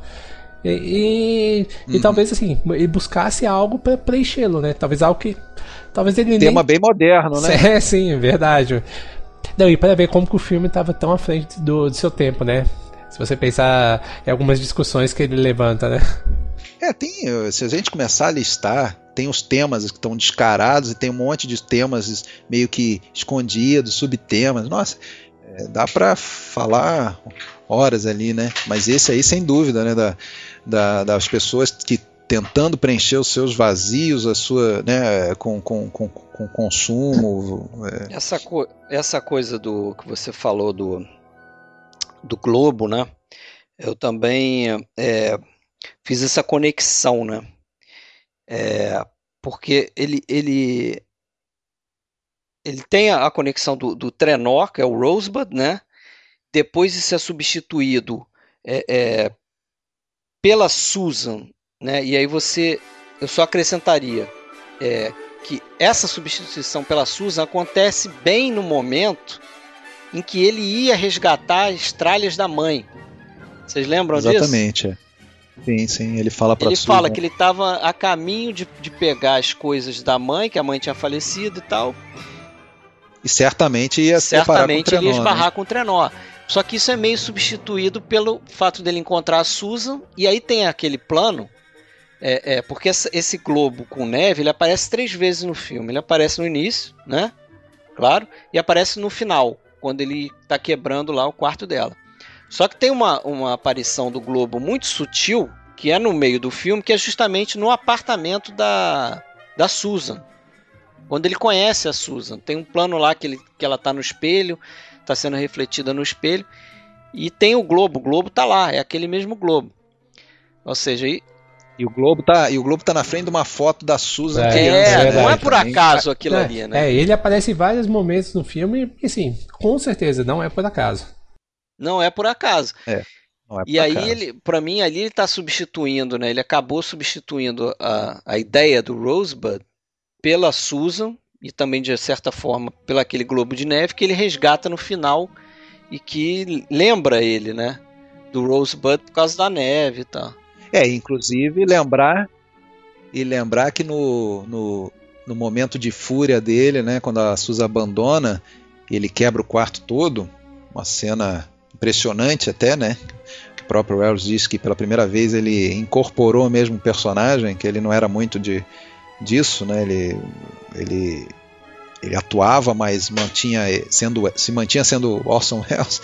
Ele disse que ali não, ele sentiu, inclusive cortou a mão, tal. Durante aquele take lá, ele esconde a mão esquerda depois, porque estava sangrando. É, ele é contido, né? Ele para quando vê aquele globo e pega ele, é como se e fosse balança o globo, né?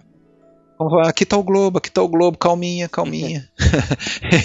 ele, depois de quebrar o quarto. E aliás, assim, é tão óbvio que a gente às vezes não, esquece de, de, de, pensar nisso, né? Naquele momento estava acontecendo é, que a outra, a segunda pessoa, talvez é, li, é, que, que tivesse algum amor envolvido, estava abandonando ele, né? Tá, ou, que era primeiro foi a mãe e ali tá a Susan. Então é fechou o caixão para ele, né? Tanto é que ele pega é praticamente a última cena dele no filme, né?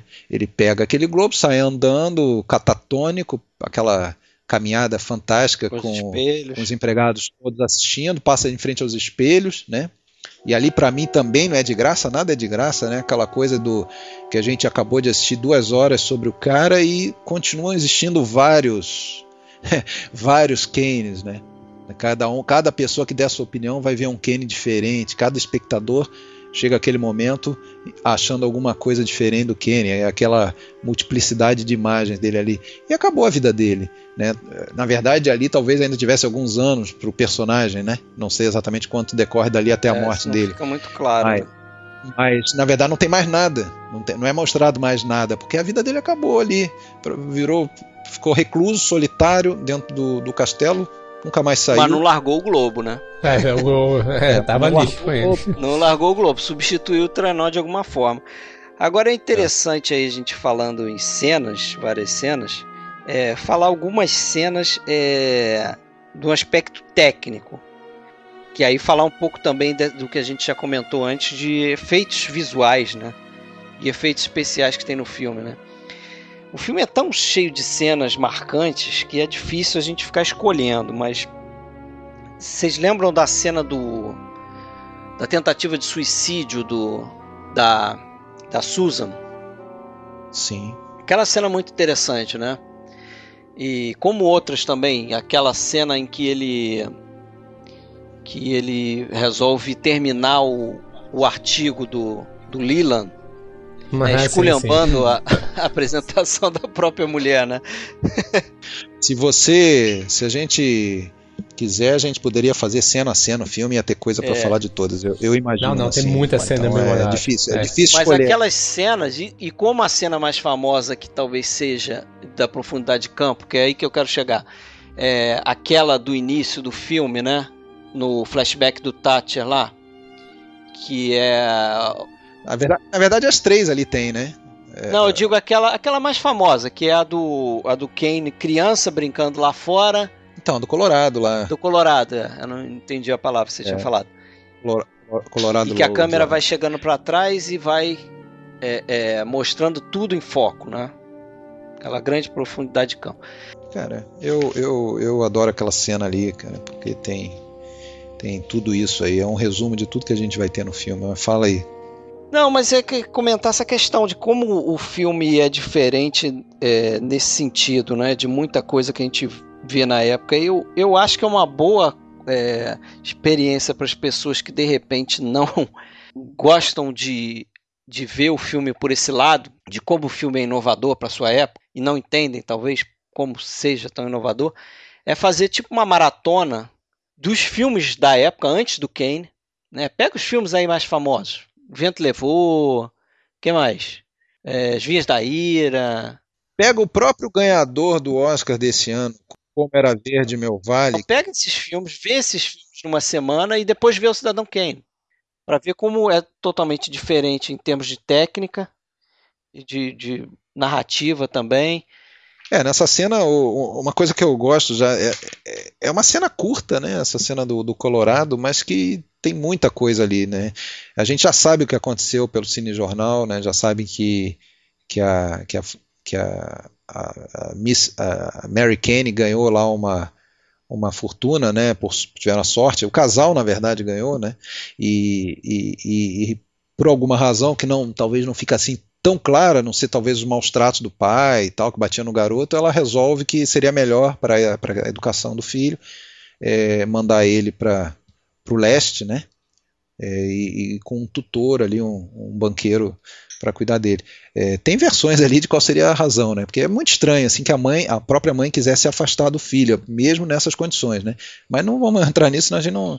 Mas é, o que eu acho legal é quando começa a cena entra uma música é, bem sonora, bem, bem, bem gostosa ali, de remete a coisa boa e a música, música dura, sei lá, 4 segundos, 5 segundos e pá. Isso aí era, porra, tipo do rádio, né? Daquelas daquelas aquelas deixadinhas de- do, do rádio. E isso tá tem várias vinhetinhas assim ao longo do, do filme muito legais, né? Começa e na mesma hora já para quando ele joga aquela bola de neve no na- no letreiro lá e tudo, né? E já parece assim, agora ficou sério, né? E, e depois, claro, né? Aquele, aquela cena da composição dos quatro personagens ali, ele na janela brincando, enquanto ali está se decidindo o resto da vida dele, praticamente. Não, e aí a gente já começa a ver, né, a questão da profundidade de campo, né? Que tá o pessoal discutindo, né, justamente, como você falou, a, o futuro dele, né, a vida dele e ele lá no fundo brincando, né? Descompromissado, sem, né, no, talvez um dos poucos momentos de realmente inocência que ele, que o personagem é retratado ao longo do, da história do filme. É, e, e tem esse recurso da profundidade de campo de, de é, fazer com que a gente entenda a cena só com um plano, vamos dizer assim, né? Isso acontece nesse, nessa cena também, nesse plano sequência, e acontece na- nessa cena que eu falei do, da tentativa de suicídio da, da Susan, né? Que você vê no primeiro plano aqui, na frente do você vê um, um copo, uma bandeja e um Frasco. frasco de remédio. No meio do plano você vê ela na cama. E a porta trancada lá no. No fundo a porta trancada que vai ser arrombada, né? E aí tem essa coisa É. do, do efeito especial ali, né? Que a gente não percebe, que está oculto. Esse é um grande exemplo. Porque se você reparar, é, você tem a bandeja em foco e o remédio em foco. A Susan tá fora de foco. Um pouquinho fora de foco. Tá na penumbra ali, mas tá um pouquinho fora de foco. E o foco tá lá no fundo, lá na porta, que é onde vai entrar o Orson Welles lá, o- o Charlie Kane, né? Uma lente não, não é capaz de fazer isso. Você pode ver, tentar tirar uma foto onde esteja uma coisa em foco aqui na frente, depois outra coisa desfocada no meio e depois um foco lá atrás. A lente não faz isso. Como é que eles fizeram isso, né? Eles fizeram com uma impressora ótica que eles chamavam na época. Que, na verdade, eles são dois planos, né? Dois pedaços de filme diferentes. Eles filmaram primeiro a, a bandeja com o remédio, o copo e tal, e todo o fundo no escuro. E depois eles fizeram o inverso. Deixaram aquela zona do filme escura, expuseram o filme de novo para fotografar aquela parte de trás. Então são dois pedaços ali que se juntam para fazer essa profundidade de campo, né? É, isso tem outros momentos, né? Aquela da, da resenha dele, dele finalizando a resenha do Leland também, né? É, você repara que a pilastra atrás do, do Orson Welles, ela tá fora de foco. É. E ali é bacana, e ali é bacana que no caso do remédio, o remédio não fala, né? Mas lá os, os dois pedaços de filme tem gente falando um com o outro, assim, né? Eles tiveram que meio que, que fingir que tinha alguém ali, né? O, o Leland chega ali ah, naquela sim. cerquinha e tá falando por uma marcação, uma marcação onde estaria o, o Orson Welles. O, o, o, Orson Welles, e a mesma coisa o Orson Welles falando pro, por cima do ombro, assim. É. É, que aliás é um, porra, um, dos melhores diálogos do filme, né? Eu não sabia que nós estávamos nos falando, é, nós estamos sim, você está demitido.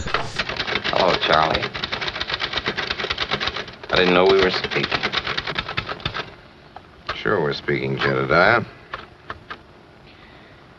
You're fired. Grosso, né? E lá no fundo tá o, o Burns, né? O Everett é. Sloan também em foco. Aquele plano ali é, é fantástico, né? Mas realmente é algo que não dava para fazer na época justamente por causa da limitação de, da lente, né? Essa lente distorcia também. É. Eu volto a dizer, o que eu acho mais legal é que quando a gente vê a questão da, da profundidade de campo e é, e é, bem falado, é bem famoso, e, e, a questão técnica, você acabou de explicar, né? É um pouco da, da questão não é técnica, é mas o que eu acho mais legal é, exatamente. O que eu acho mais legal é a função, né? O, o que tem de funcional nisso. Que, que é, é, eu acho que isso é uma das coisas talvez que torna realmente o filme revolucionário. Não é utilizar a profundidade de campo, pura e simples. É, é utilizar isso como um elemento narrativo.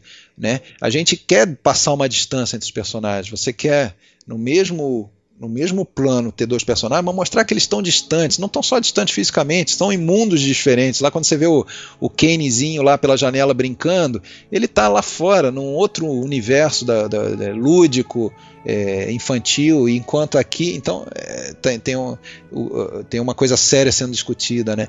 E, e, e, em outros momentos a gente vai ver isso, né? No, no distanciamento, por exemplo, do Leland, do Kane, é, então é, é, é, essa profundidade sendo usada para isso, né?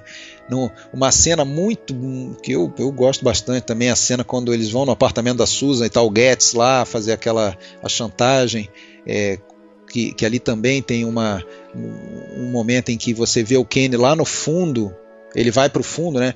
Isso, isso pode reparar sempre tem a, a profundidade de campo sendo utilizada é, o, o, Orson Welles geralmente é o personagem, o Kenny é o personagem que vai andando para se distanciar, para meio que para mostrar isso bem, para jogar na cara. Isso é né? é muito Olha coisa aqui, de ó. teatro também, né? Sim, sim, sim, é verdade. É, é uma coisa que eu já ia citar também, que é ele bebe muito da questão do teatro, né? Que é justamente da, das origens dele. E para mim, a, a, cena que eu mais gosto, né, desse sentido, é aquela que o, que Kane vai andando, quando, quando ele vai assinar o termo lá, que ele vai perder que ele vai perder boa parte acho, da fortuna dele, não sei. E para mim ali é a cena que eu mais gosto no filme, porque ali é aquilo que a gente tá falando o tempo todo aqui não, não, é nada gratuito. Ele tem uma função narrativa. Então, quando ele vai andando, se você vê, você vê aquela janela ao fundo, você fala assim, ah, é uma janela normal. E à medida que ele vai andando, você percebe que aquela janela é gigantesca. Fica pequenininho, né? Lá no fundo. E ele fica pequeno. E aquilo ali é tão. Cara, aquilo é lindo. E aquilo ali é uma coisa maravilhosa de cinema. Ele tá assinando ali um termo que ele vai perder parte da, do dinheiro dele, do poder é dele. Exemplo, é. E ao mesmo tempo ali, ó, o diretor tá te mostrando ali que ele andando ali sem, sem ele falar abertamente, ele tá te mostrando como que o personagem tá perdendo força, ele tá diminuindo. Aquilo ali é Pra mim é fantástico. É a, é a minha cena favorita do, do filme. Exemplo clássico disso aí que eu falei, né? Do, do, do da forma a serviço do, do conteúdo, É. mostrando pra gente alguma coisa, né? Exatamente. Bem, essa cena, essa cena realmente é muito foda, cara. E, e aquele.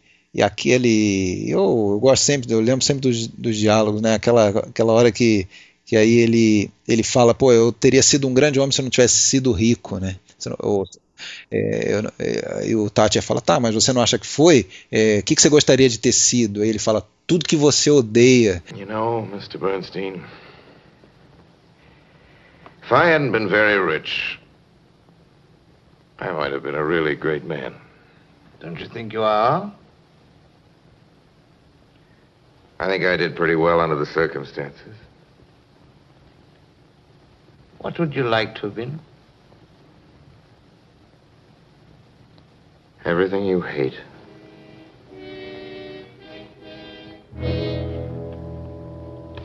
É, mas a riqueza não era o objetivo de É. vida dele. Não é. Era. O objetivo dele era perseguir o Mas tem uma Rosebud. coisa de dele, Édipo pô. aí, porque o, ali é a figura do pai dele, né? Meio que substituiu o pai dele, né? O Thatcher acabou substituindo o pai dele, né?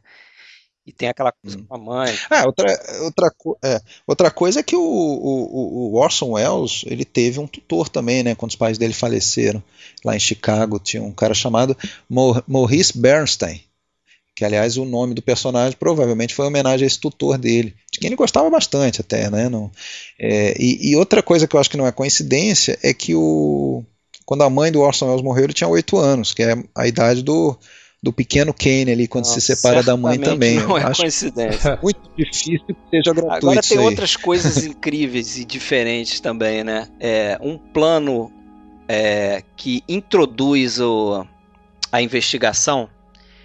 Logo depois que a gente sai daquela sala de repórteres, que a gente tem aquele plano que a gente entra dentro do letreiro, né? Ele mostra o, o cartaz com a Susan, Uhum. e aí você tem uma cena que eu acho que. Não sei se de repente é a única cena dentro do filme ali que parece que não tem um sentido no, para a história do filme.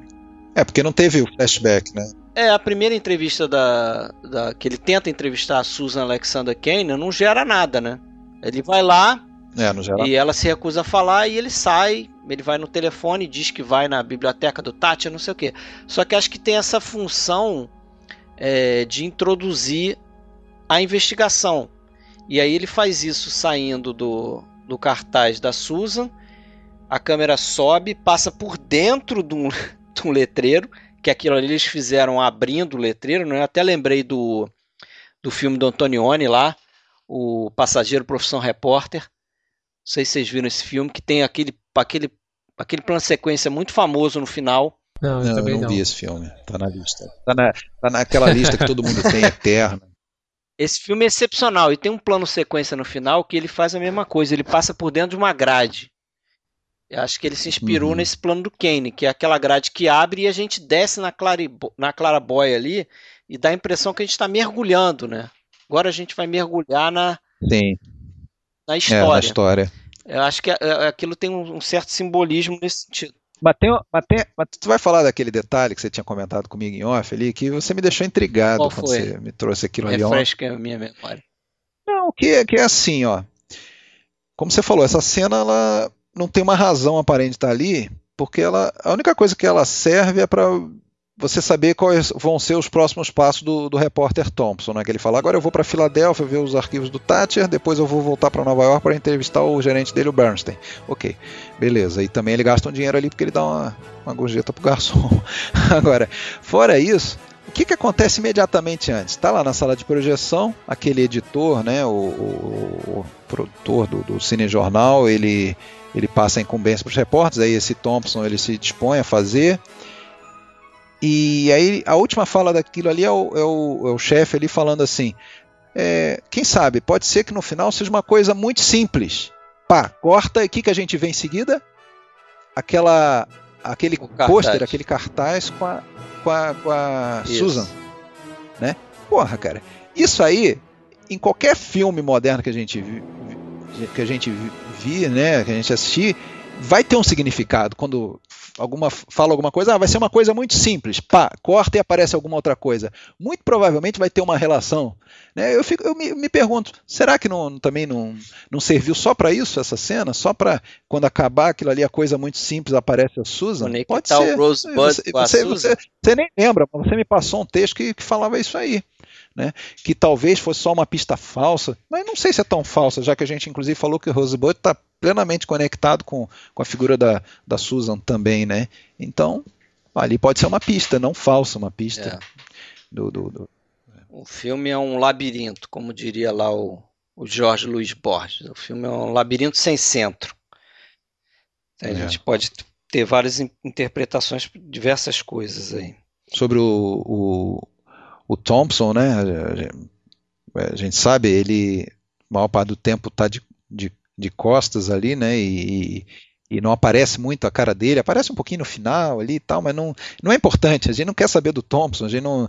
Então, cê, é, reparar que não tem nenhum momento que tem um plano, um close dele, né? Como seria talvez um, um, corte tradicional aí, uma decupagem tradicional de mostra o entrevistado, mostra ele, né? Então, isso é isso é marcante, né? Mas eu acho que é porque cumpre essa função que você já falou de ele tá meio que representando a gente, né? Como espectador. Você estava tá, falando daquela cena do El Rancho lá, da, da casa de. da boate lá da, da Susan, né? É, ali tem uma. Também tem uma profundidade de campo naquela cena que ele tá. O repórter tá escuro, na silhueta só na cabine telefônica. Do lado de fora tá o garçom. E aí mais ainda lá sentada a Susan. Não sei se repararam na beleza da, da, da montagem desse plano ali. Pô, é Sim, é muito legal. Tudo dividido, né? Muito legal. E, e, claro, né, esse deve ter sido super fácil, justamente porque a grande dificuldade né, na, nessas composições é a iluminação, né? Porque tudo tem que estar tá bem iluminado de acordo, assim, né? Só que nesse caso o cara estava só em silhueta ali na cabine, então ali ficou a falta de foco talvez não ficasse muito é a falta de foco é, exatamente é, foco é. talvez estivesse lá ela e ela super iluminada né? Uma coisa assim que quando a gente repara a gente vê que é excessivo né? É, é excessivo é, o ator devia estar sofrendo ali com aquelas luzes derretendo. Ah, inclusive naquela cena do, da festa lá no jornal quando eles contratam o staff do, do outro jornal né até tem uma hora que aparece assim uma, uma falhazinha no filme, aparece a, as luzes embaixo, né? Tinha muita luz embaixo, justamente porque ele usava muito aquele low angle lá, de, de aparecia o, o, teto, né? O, os tetos, né? Então as luzes ficavam no chão, as luzes ficavam apontadas de baixo para cima, né? E, e, então tem pontos ali que você vê, porra, muito iluminado quando as bailarinas chegam para frente, porra. Não, e você percebe também que o, o teto acende, tem uma hora que o teto acende.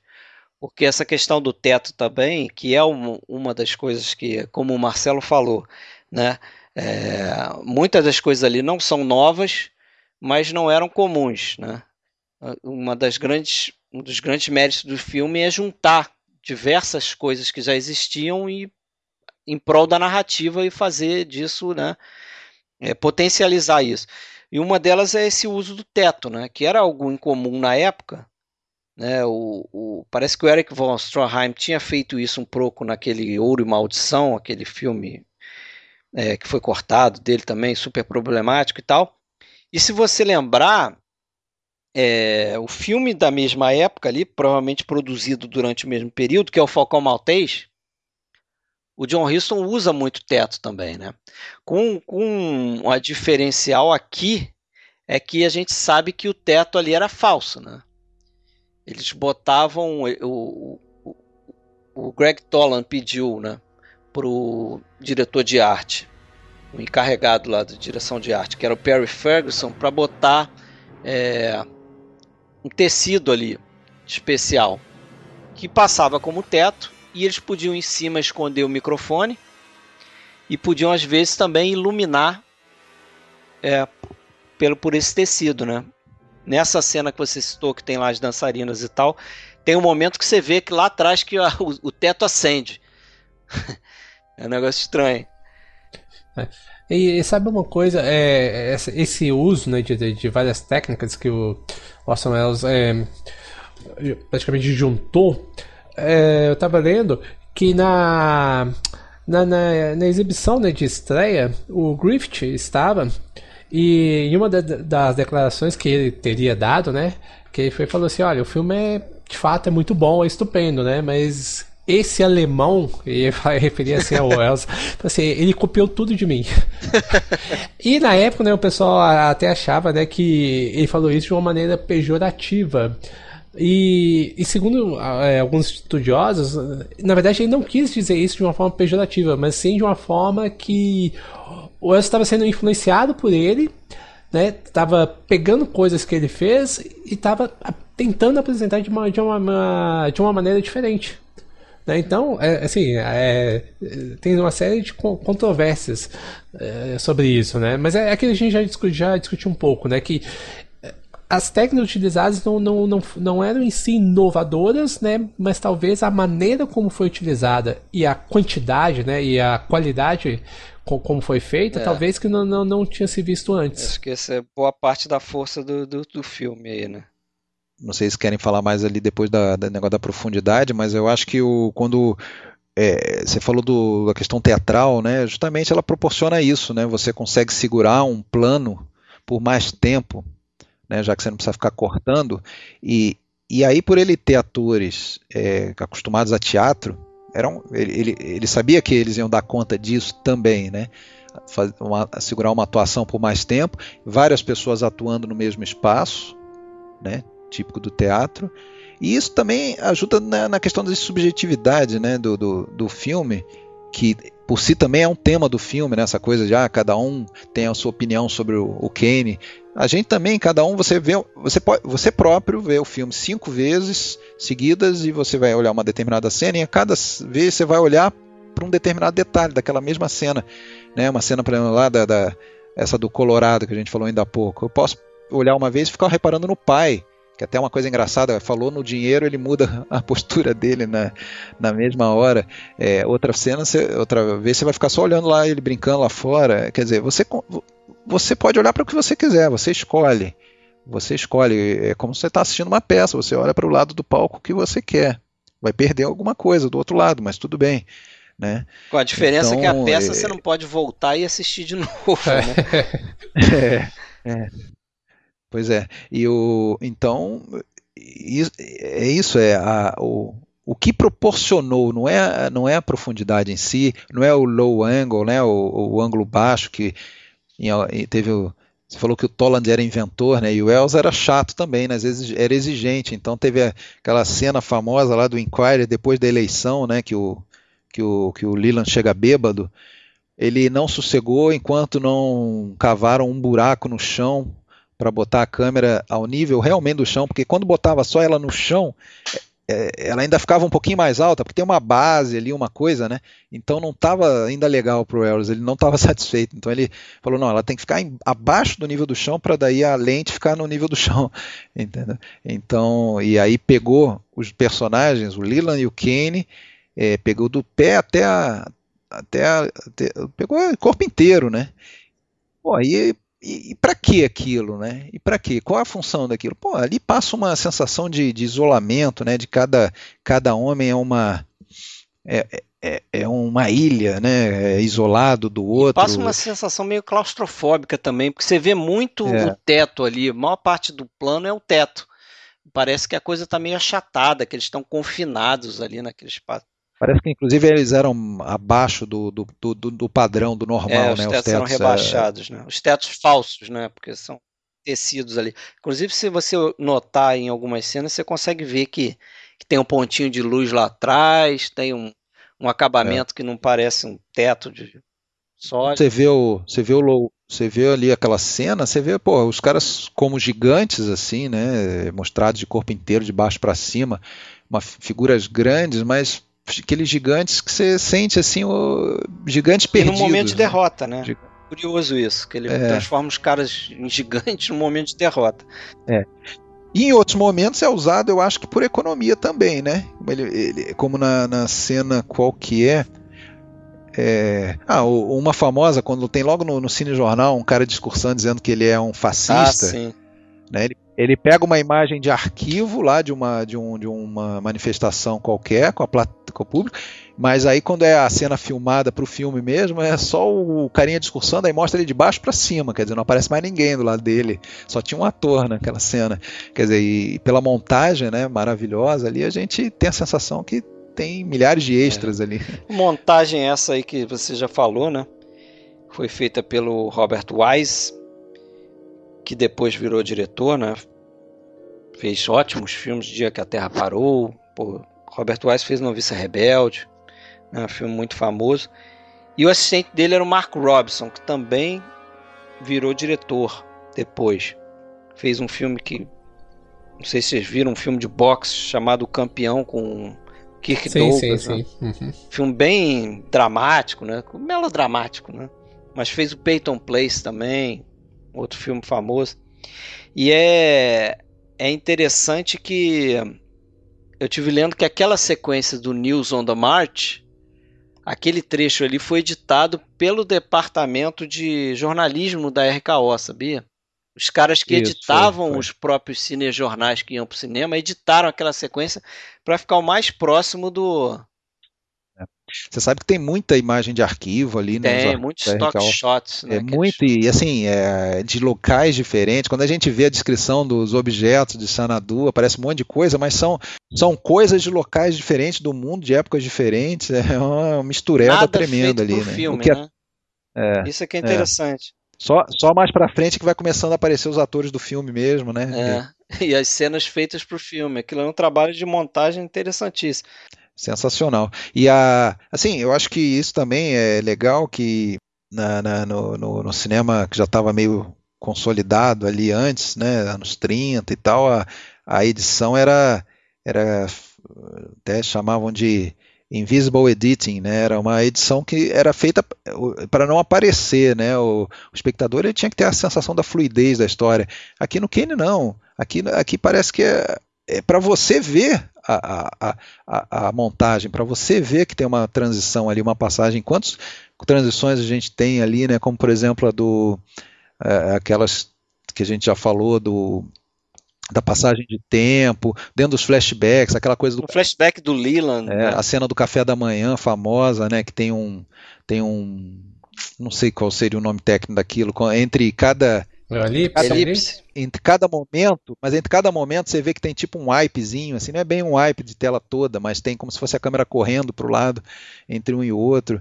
Ah, é muito, muito legal, cara. Ah, tem um movimento de chicote que eles É, chamam. o chicote. A câmera correndo para um lado, rápido, né? Isso, isso, isso. Então, assim, era para a gente ver é, a, a, a, o realismo o realismo que pretendia não era o realismo que a gente ia ver uma história é, que estaria sendo contada para a gente realmente como foi do início, meio e fim. Não, o realismo é no, é no sentido de é, eu vou contar a história através de artifícios de cinema.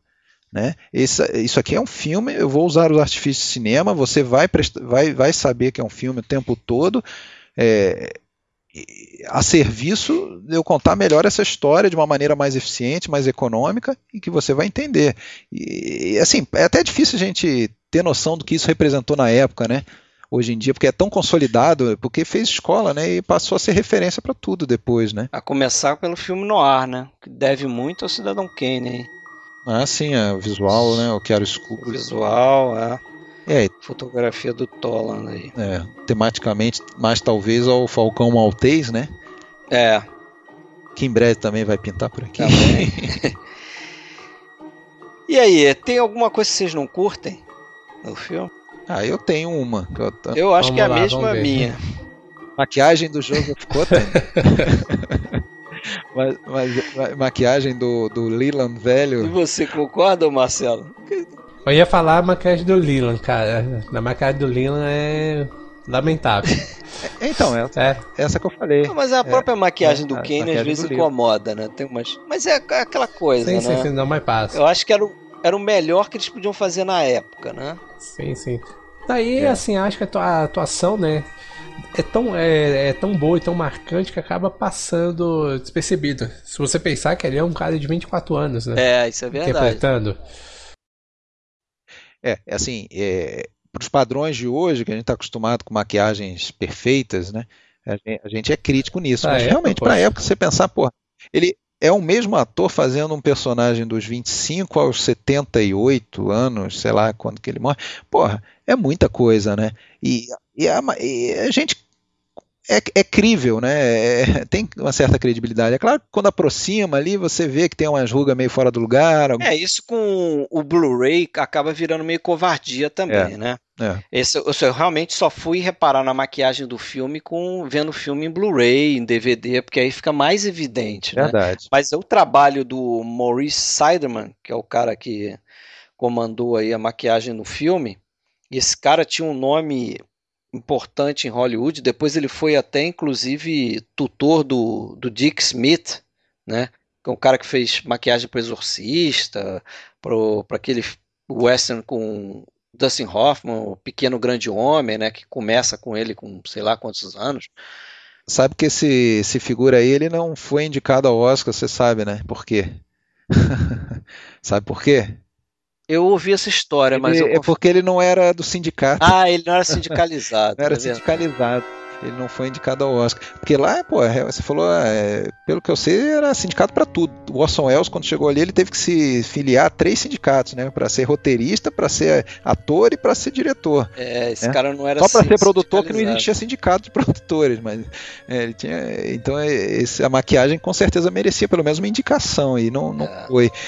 Agora, E esse cara vai acompanhar o Wells em outros filmes depois na carreira dele. Faz maquiagem pra ele no Macbeth, Soberba, Otelo, vários filmes do Orson Welles. O que eu acho incrível, em termos de, entre aspas, nesse caso, maquiagem, porque dizem que não tem maquiagem propriamente envolvida, é do, do Bernstein. Porra, o, o- se bem que ajuda, a, Não, ca- a, a cara do Everett Sloane ajuda, porque é uma, é, é uma cara meio a, a lá Max von Sydow, que é um cara que parecia, velho, lá com 28 anos, parecia é, igual hoje, assim, com 80 e pouco. Nasceu velho. É, ele, ele tinha só 31 anos, cara. Mas sabe o que que falam? E se você reparar, é, dá pra acreditar que não tem maquiagem facial, tem só a mudança do- do- das perucas, do penteado, entendeu? Pode ser. É Ou ele tá careca, ou ele É. tá. Eu ainda não sei se ele era careca na época e botaram o cabelo nele ou se ele tinha cabelo e botaram careca. Não. Ele não era. Eu acho que não era careca, não. Mas o cabelo dele também, quando aparece ali, parece meio fake. É, Deram uma completada ali. né? Tem É, uma peruquinha ali pra completar o cabelo dele, provavelmente. E a gente falou em tanto aspecto técnico aí do- de filme, né? Fotografia, maquiagem, direção de arte a gente falou pouco, mas importantíssima, né? Até a, quantidade de, de props, né? De, de objetos de cena que tem no filme, né? Principalmente no final, aquela aquele mar de, de, de, de objetos de cena ali até a gente chegar finalmente no forno lá e ver o trenó e tal. Né? E a gente não falou muito do som também, né? Porque é tanta coisa que a gente. Né? O som também desse filme acho que foi algo muito importante para a época, porque o, o Orson Welles parece que deu uma inovadinha trazendo do, do teatro essa questão de você é, fazer um diálogo, parte do diálogo é, é ficar paralelo com, com o diálogo que se inicia, né? Um diálogo monta em cima do outro, né? Porque às vezes isso me incomoda um pouco no, nos, nos filmes mais antigos, de o diálogo às vezes não parece realista, né? Porque quando você, a gente aqui quando está fazendo podcast, um, um atrapalha o outro, né? Acaba falando em cima do outro, interrompendo. É, você diz como é que fala do, do, dos sobrepostos, né? Um, um- É, é, me faltou o termo, mas é isso mesmo, os diálogos sobrepostos, né? Um overlap de É, diálogo. isso acontece em vários momentos, né? Vários momentos. Isso dá um realismo. Ao... Aquela cena que eles chegam no jornal pela primeira vez e eles ficam zoando aquele Mr. o Carter, Carter, é, o editor lá.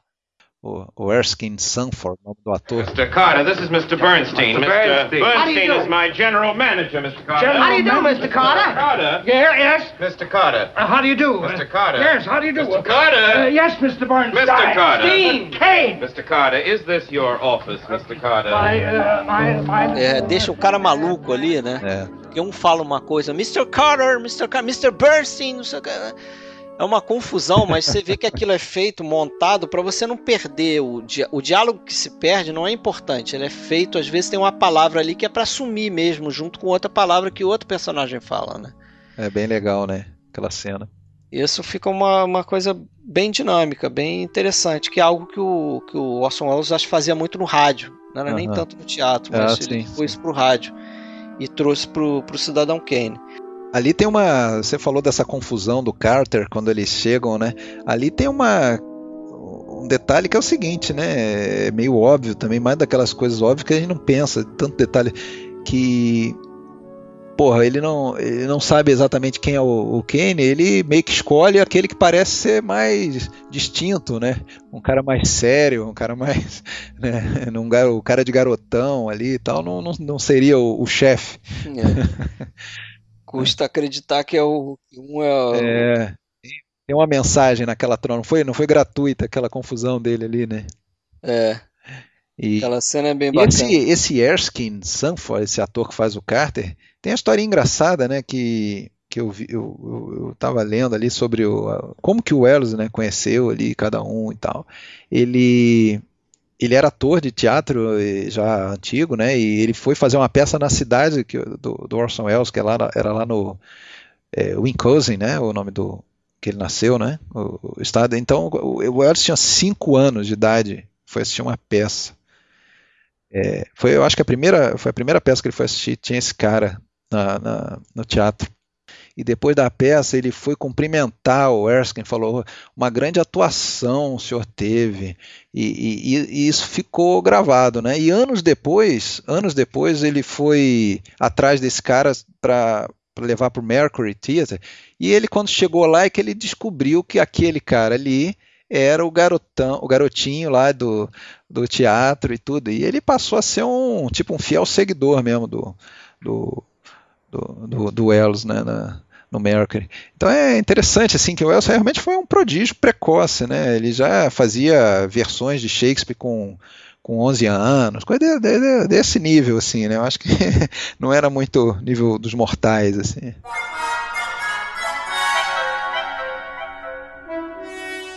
Não tem mais cena? Escolhe aí, Marcelo. Porra, cara, Fala mais cenas tem aí. Cena pra caramba, cara.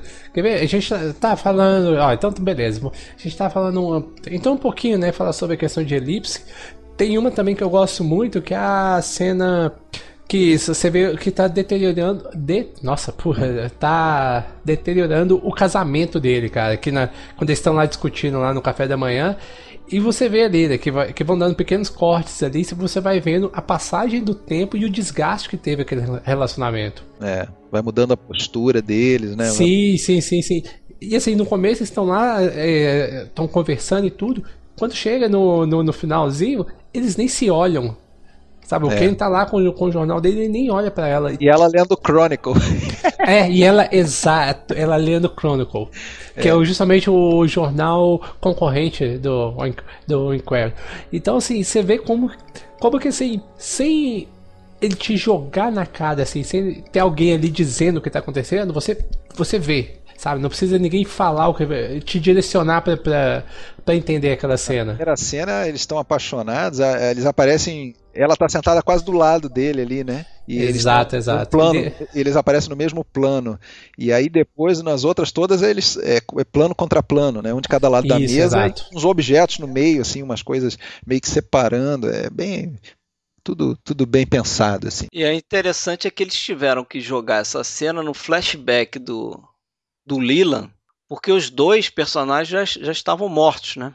Porque isso é uma coisa também que não fica muito evidente, mas que é mencionado ali brevemente, é que ela morre com o filho num acidente de carro, Ah, né? sim, é, mencionado no Cine Jornal. no cinejornal, É. mas isso passa muito rápido, quer dizer, ainda tem esse peso do personagem de ter perdido a esposa e o filho. É, também mais uma perda dele, né? Mais uma perda que deve ter sido uma das maiores perdas dele, mas que o filme realmente não explora. E acaba o, o- essa passagem ficando até estranhamente num flashback do, do personagem do Joseph Cotton, como se ele tivesse contando o que, que o Kane falou para ele, né?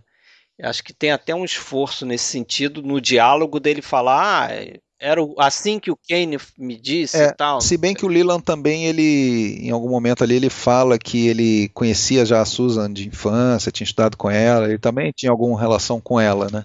Sim, sim, mas ele não tinha como ter presenciado cafés da manhã, os cafés da manhã né? Cara, agora, já que você citou essa do, do café da manhã, tem uma ali que eu, um- uma transição que vocês vão me desculpar, mas ele não pode fazer um podcast Cidadão Kane não falar daquela aquela foto do staff do Chronicle, né? Sabe o que eu tô falando, né? Sim, A sim. Foto- sim, quando, a foto ele. olha, esse é o staff do Chronicle. Olha, ele fala, olha a circulação deles. Ah, mas também com esse staff aí, claro que eles vão ter uma circulação bem maior. E aí, claro, né, dá uma fusão ali pro. Eu- no- no- nesse caso, eu não sei nem se é uma fusão ou se é uma liquefação do, da, da foto, que aí ganha Não, Eles movimento. fizeram, eles fizeram aquilo ao contrário, contrário, né? né? E aí, seis anos depois, ele consegue contratar o staff todo do Chronicle, daquela festa com aquelas estátuas de gelo e é uma, uma É, o filme é, é muito cheio de detalhes aí. a gente- detalhes. E a história do Bernstein também, da mulher do Ferry Boat, pô, eu acho aquilo sensacional, assim. Muitos. A gente pode ficar horas e horas e horas. Tem, tem, tem tanta camada pra ficar discutindo aqui, cara. Declaração de princípios do Kenny, que é outro tema do filme, né? A decadência moral e tal. Sim, sim, sim. É. Ah, tem, né? Aquela, aquela declaração de princípios dele no início e que Chega rasgado o próprio ele. Kenny já sabe que, que, que aquilo vai voltar para ele, o olhar dele né, de meio que é, né, um olhar meio é, de constrangimento, né, por, por, pelo Mas aquilo ali, Tá. aquilo ali é muito sutil também, né? Porque quando ele. quando ele recebe o. Você tá falando que quando ele recebe uma cartinha lá do. No final, quando ele recebe a carta do um Leland, cheque rasgado, né? um cheque rasgado, mas tem. Aí ele, E a ele recebe a declaração, né? Que ele rasga, né? Isso, ele rasga depois. Como se estivesse rasgando ali a moral dele ali no É. final. Agora, a partir daqui, E a realmente. Susan no chão, né? No chão, montando o primeiro quebra-cabeça dela, que é da, É, das manchetes sobre ela na, no- na estreia, né? Todas ruins. é isso aí. Mas e o final, hein? A cena final. E aí eu tô curioso na, na teoria do Marcelo. Ah, vamos lá. Aquele Ah. plano final, né? Aquela, aquela a gente começa lá no com aquela confusão de repórteres lá tirando foto, aquela montoada que a gente nem falou do galo, hein? Mas tudo bem. galo é.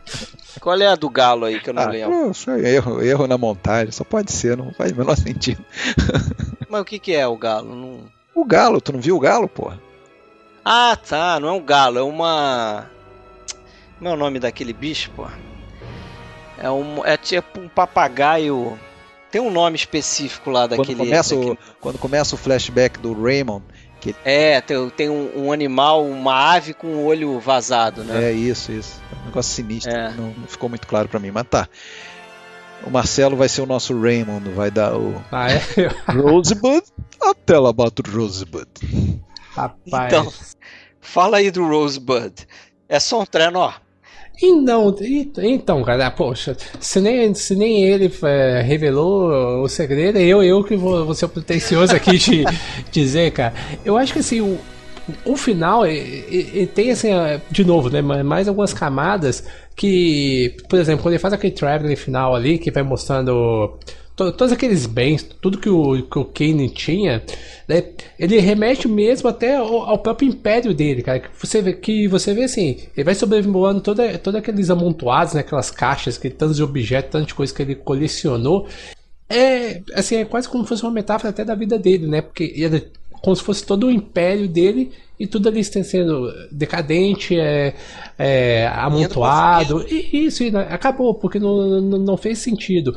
E assim, a minha teoria, e agora eu falo, não estou falando se é certo ou errado, e eu, eu acho que uma, das gr- grandes coisas do, do cinema é sempre fomentar discussões. Acho que até o. Vou até remeter aqui até o próprio Kubrick, né? Que ele falava, né? Se você entender o final de 2001, então meu trabalho não, não tem sentido. né? Porque não é pra. Não é pra para ter uma explicação, uma, uma só resposta, né? O debate às vezes, debate às vezes não, para mim o debate é sempre muito mais importante do que uma resposta concreta. E assim, eu, eu, eu, é, pelo menos nessa última vez que eu revi o filme, né, até para gravação do cast, eu fiquei pensando. E por isso que eu perguntei para vocês, né, a, do que vocês pensavam no início. Para mim, para mim, para mim, né, no alto da minha pretensão aqui, aquele início que mostra né, o, o, o Kane morrendo falando Rosebud, para mim ele tá sozinho. E, e no final, quando mo mostra, né, o, mostra o Roosevelt, né, talvez a, a marca ali do trenó indo pro fogo, é só ele não mostra aquilo para ninguém, mostra só pro espectador. Então, para mim é quase como se fosse uma rima visual que o, o significado do Roosevelt não não vai não tá ali pro jornalista, tá para nós espectadores, pra gente tentar achar o nosso significado. Então, para mim, ali naquele momento onde no início, quando o Kane morre, quem tá, quem tá ali com ele somos nós, espectadores, e no final, ele só, o Orson Welles só mostra para nós que tá indo pra fogueira Roosevelt. Então, para mim, é uma rima visual isso, o início e o fim.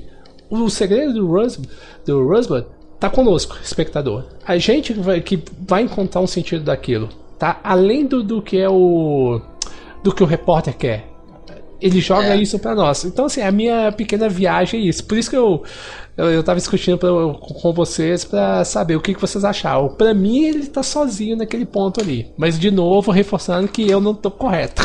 É uma teoria. Para ajudar na sua viagem, uhum.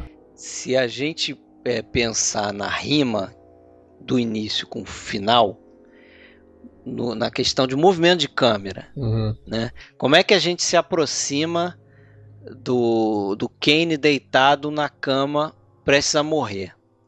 A gente, como espectador, a gente pula a cerca, uhum. vai a gente ali. vai, vai meio que se aproximando daquela janela, né? Na verdade, a gente não se aproxima é, é, de fato, mas a gente vê aquela janela, né, como o Alexandre falou, mais ou menos na mesma posição, apesar da, da imagem que a gente está vendo mudar, né? Tem uns macacos, tem uma hora que é um barco e tal, mas a, a figura do castelo e a janela tá mais ou menos na mesma posição.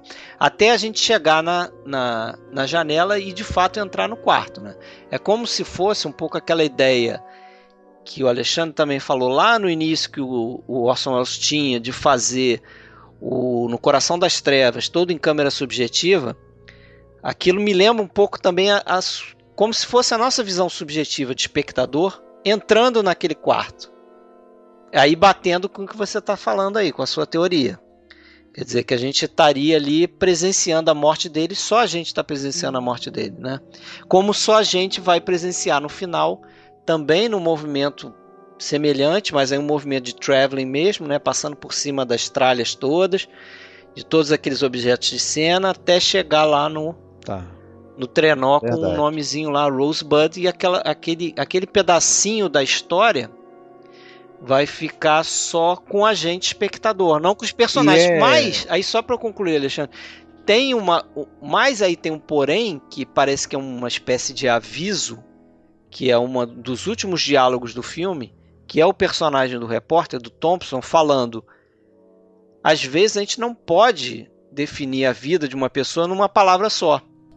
Então sim, parece que sim, também sim. que o roteiro está dizendo pra gente o seguinte, cara, não sejamos tão pretensiosos de que vocês vão descobrir o que é Rosebud e vão entender quem era o Cidadão Kane, entendeu? Sim.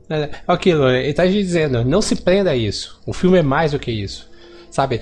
Tem muitas pessoas que até às vezes falam assim: ah, não gostei do filme. Por quê? Porque eu não entendi o final. Você fala, porra, mas você viu o filme, sei lá, duas horas. Ou, às vezes tem filme que te apresenta N camadas. E porque você não entendeu o final, o filme se torna automaticamente ruim. Toda a experiência de, de duas horas anteriores se torna ruim para você. É, eu, eu, eu, penso assim também, Marcelo. Eu, eu vejo que é até uma atitude um pouco egoísta ou, ou, um pouco arrogante do espectador de achar que o filme é bom ou, ou ruim na medida em que ele satisfaz é, o que você quer. Porra, o, não, não, é, não é necessariamente para isso, é para te fazer pensar. Porra. A pessoa vai ver Cidadão Kane achando que está vendo um filme de mistério e no final tem que fazer sentido e tudo ficar resolvido, vai sair decepcionada. Né? Agora, eu te interrompi, desculpa. Não, não, não. não. Agora, é, é, é, vocês acham que é ator? Eu acho que aquela coisa de se estava sozinho no quarto ou não também é, é irrelevante, né? Pro, é, até porque. Sim, gente, sim.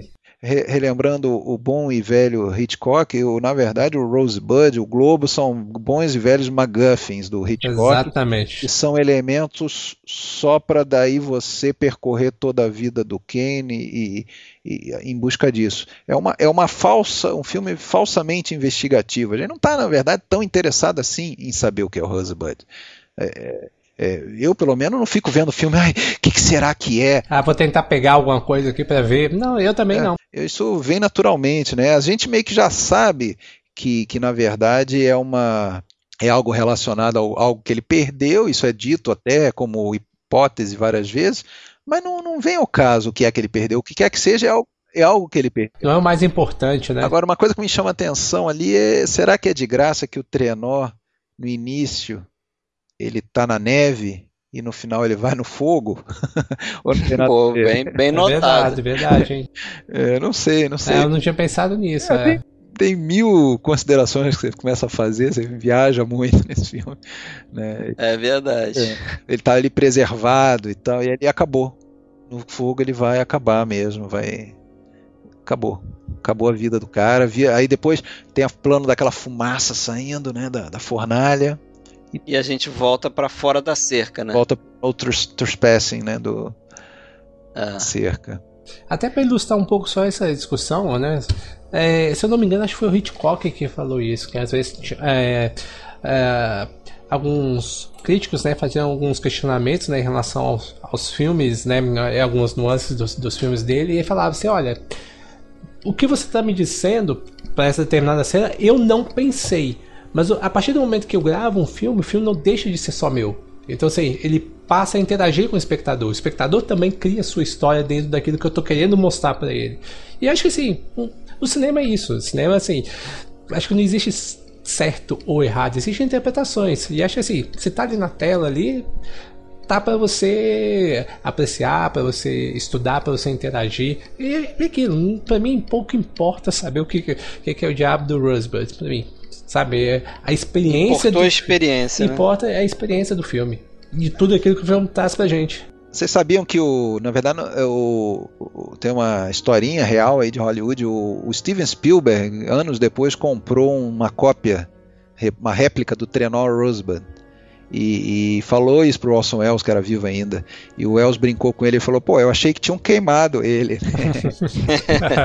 é. É, então, pra, já que você deu introdução aí no depois do filme, né? Vamos só falar um rapidinho antes de encerrar aí. É, duas coisas aqui. Se vocês tiverem mais, por favor, coloquem. Mas primeiro que importante a gente frisar que esse filme, de certa forma, acabou com a carreira do Orson Welles, né? Assim, nunca mais ele teve. É, foi o, Seria o Rosebud da, do, do Orson Welles. É o Rosebud do Orson Welles. Mais ou menos isso aí. Passaria o resto da vida atrás de ter isso aí de novo. É, nunca mais ele teve a liberdade que ele experimentou com esse filme. Inclusive eram para ser dois filmes, como a gente falou no início do podcast, mas virou um só, justamente porque teve esse problema todo com o William Randolph Hearst, né? Que lutou muito para acabar com o filme, né? Para destruir o filme. Inclusive, tem uma célebre história de que o Louis B. Mayer, que era o chefe da, da MGM, né? Eles fizeram uma reunião de, do, do, do, todos os grandes é. ali, né? O Louis B. Mayer só tomou a frente, mas eram eles iam fazer uma vaquinha para comprar. Chegaram a oferecer acho que 800 mil dólares. O filme custou 680. E eles ofereceram quase um milhão de dólares para comprar o filme e queimar o filme. E aí teve toda aquela história deles se reunirem em Nova York para chegarem à conclusão de que se esse filme deveria ser lançado ou não. A RKO teve problema de lançar esse filme em diversos é, cinemas ao redor dos Estados Unidos. Robert Wise foi com ele, né? Você sabe? É, Robert, Robert Wise, Wise foi, com ele, testemunhou essa reunião e disse que foi a melhor atuação do Orson é dele. que ele conseguiu colocar a coisa que ele convenceu os acionistas da RKO lá em Nova York de que o filme realmente não... os acionistas de, dos estúdios. É do, do não só da é, RKO dos estúdios né? Que ele o filme é, tinha que ser lançado e é, a questão da liberdade de expressão, pelo que a gente está lutando e não sei o que. Era um momento que estava, né, os Estados Unidos prestes a entrar na, na, ainda não preste, né? Seria mais para o final de 41, né? Ali era início de 41, mas enfim, já, já a, a sombra da Segunda Guerra já estava rondando. Então é, no, no, ele citou abertamente ah, o que está acontecendo lá na Europa, totalitarismo, né? E tal. A gente vai querer é, isso aqui também, algo nessa linha. E porra, convenceu. Convenceu os caras, né? Agora o problema foi que a RKO só conseguiu lançar esse filme nos cinemas que ela tinha, né? E algumas umas casas de arte aí e tal, que, ele, que ele, esse filme conseguiu ser exibido. Por isso que ele fez um sucesso fraco de bilheteria. É, foi fracasso de bilheteria, não agradou a RKO e a, perdeu dinheiro. Perdeu dinheiro, acabou que, né, acabaram com o doce lá com o trenzinho, né, que o Orson Welles falava que o cinema era como se fosse um trenzinho para uma criança, né? O melhor trenzinho que uma criança podia ter era brincar com o cinema, mas por conta disso a RKO acabou, acabou né, também tirando um pouco das regalias do Orson Welles quando ele foi fazer o filme seguinte dele, né, o Soberba. Mas incrivelmente o Oscar é, reconheceu o filme, né? A Academia reconheceu o filme, é, deu várias indicações, né? É, mas ganhou um só, né? É, ganhou um só. Um só justamente um o Oscar de melhor roteiro original, né? que é o único Oscar que o, o Orson Welles ganhou na, na, na, vida, né? dividindo com o Mankiewicz.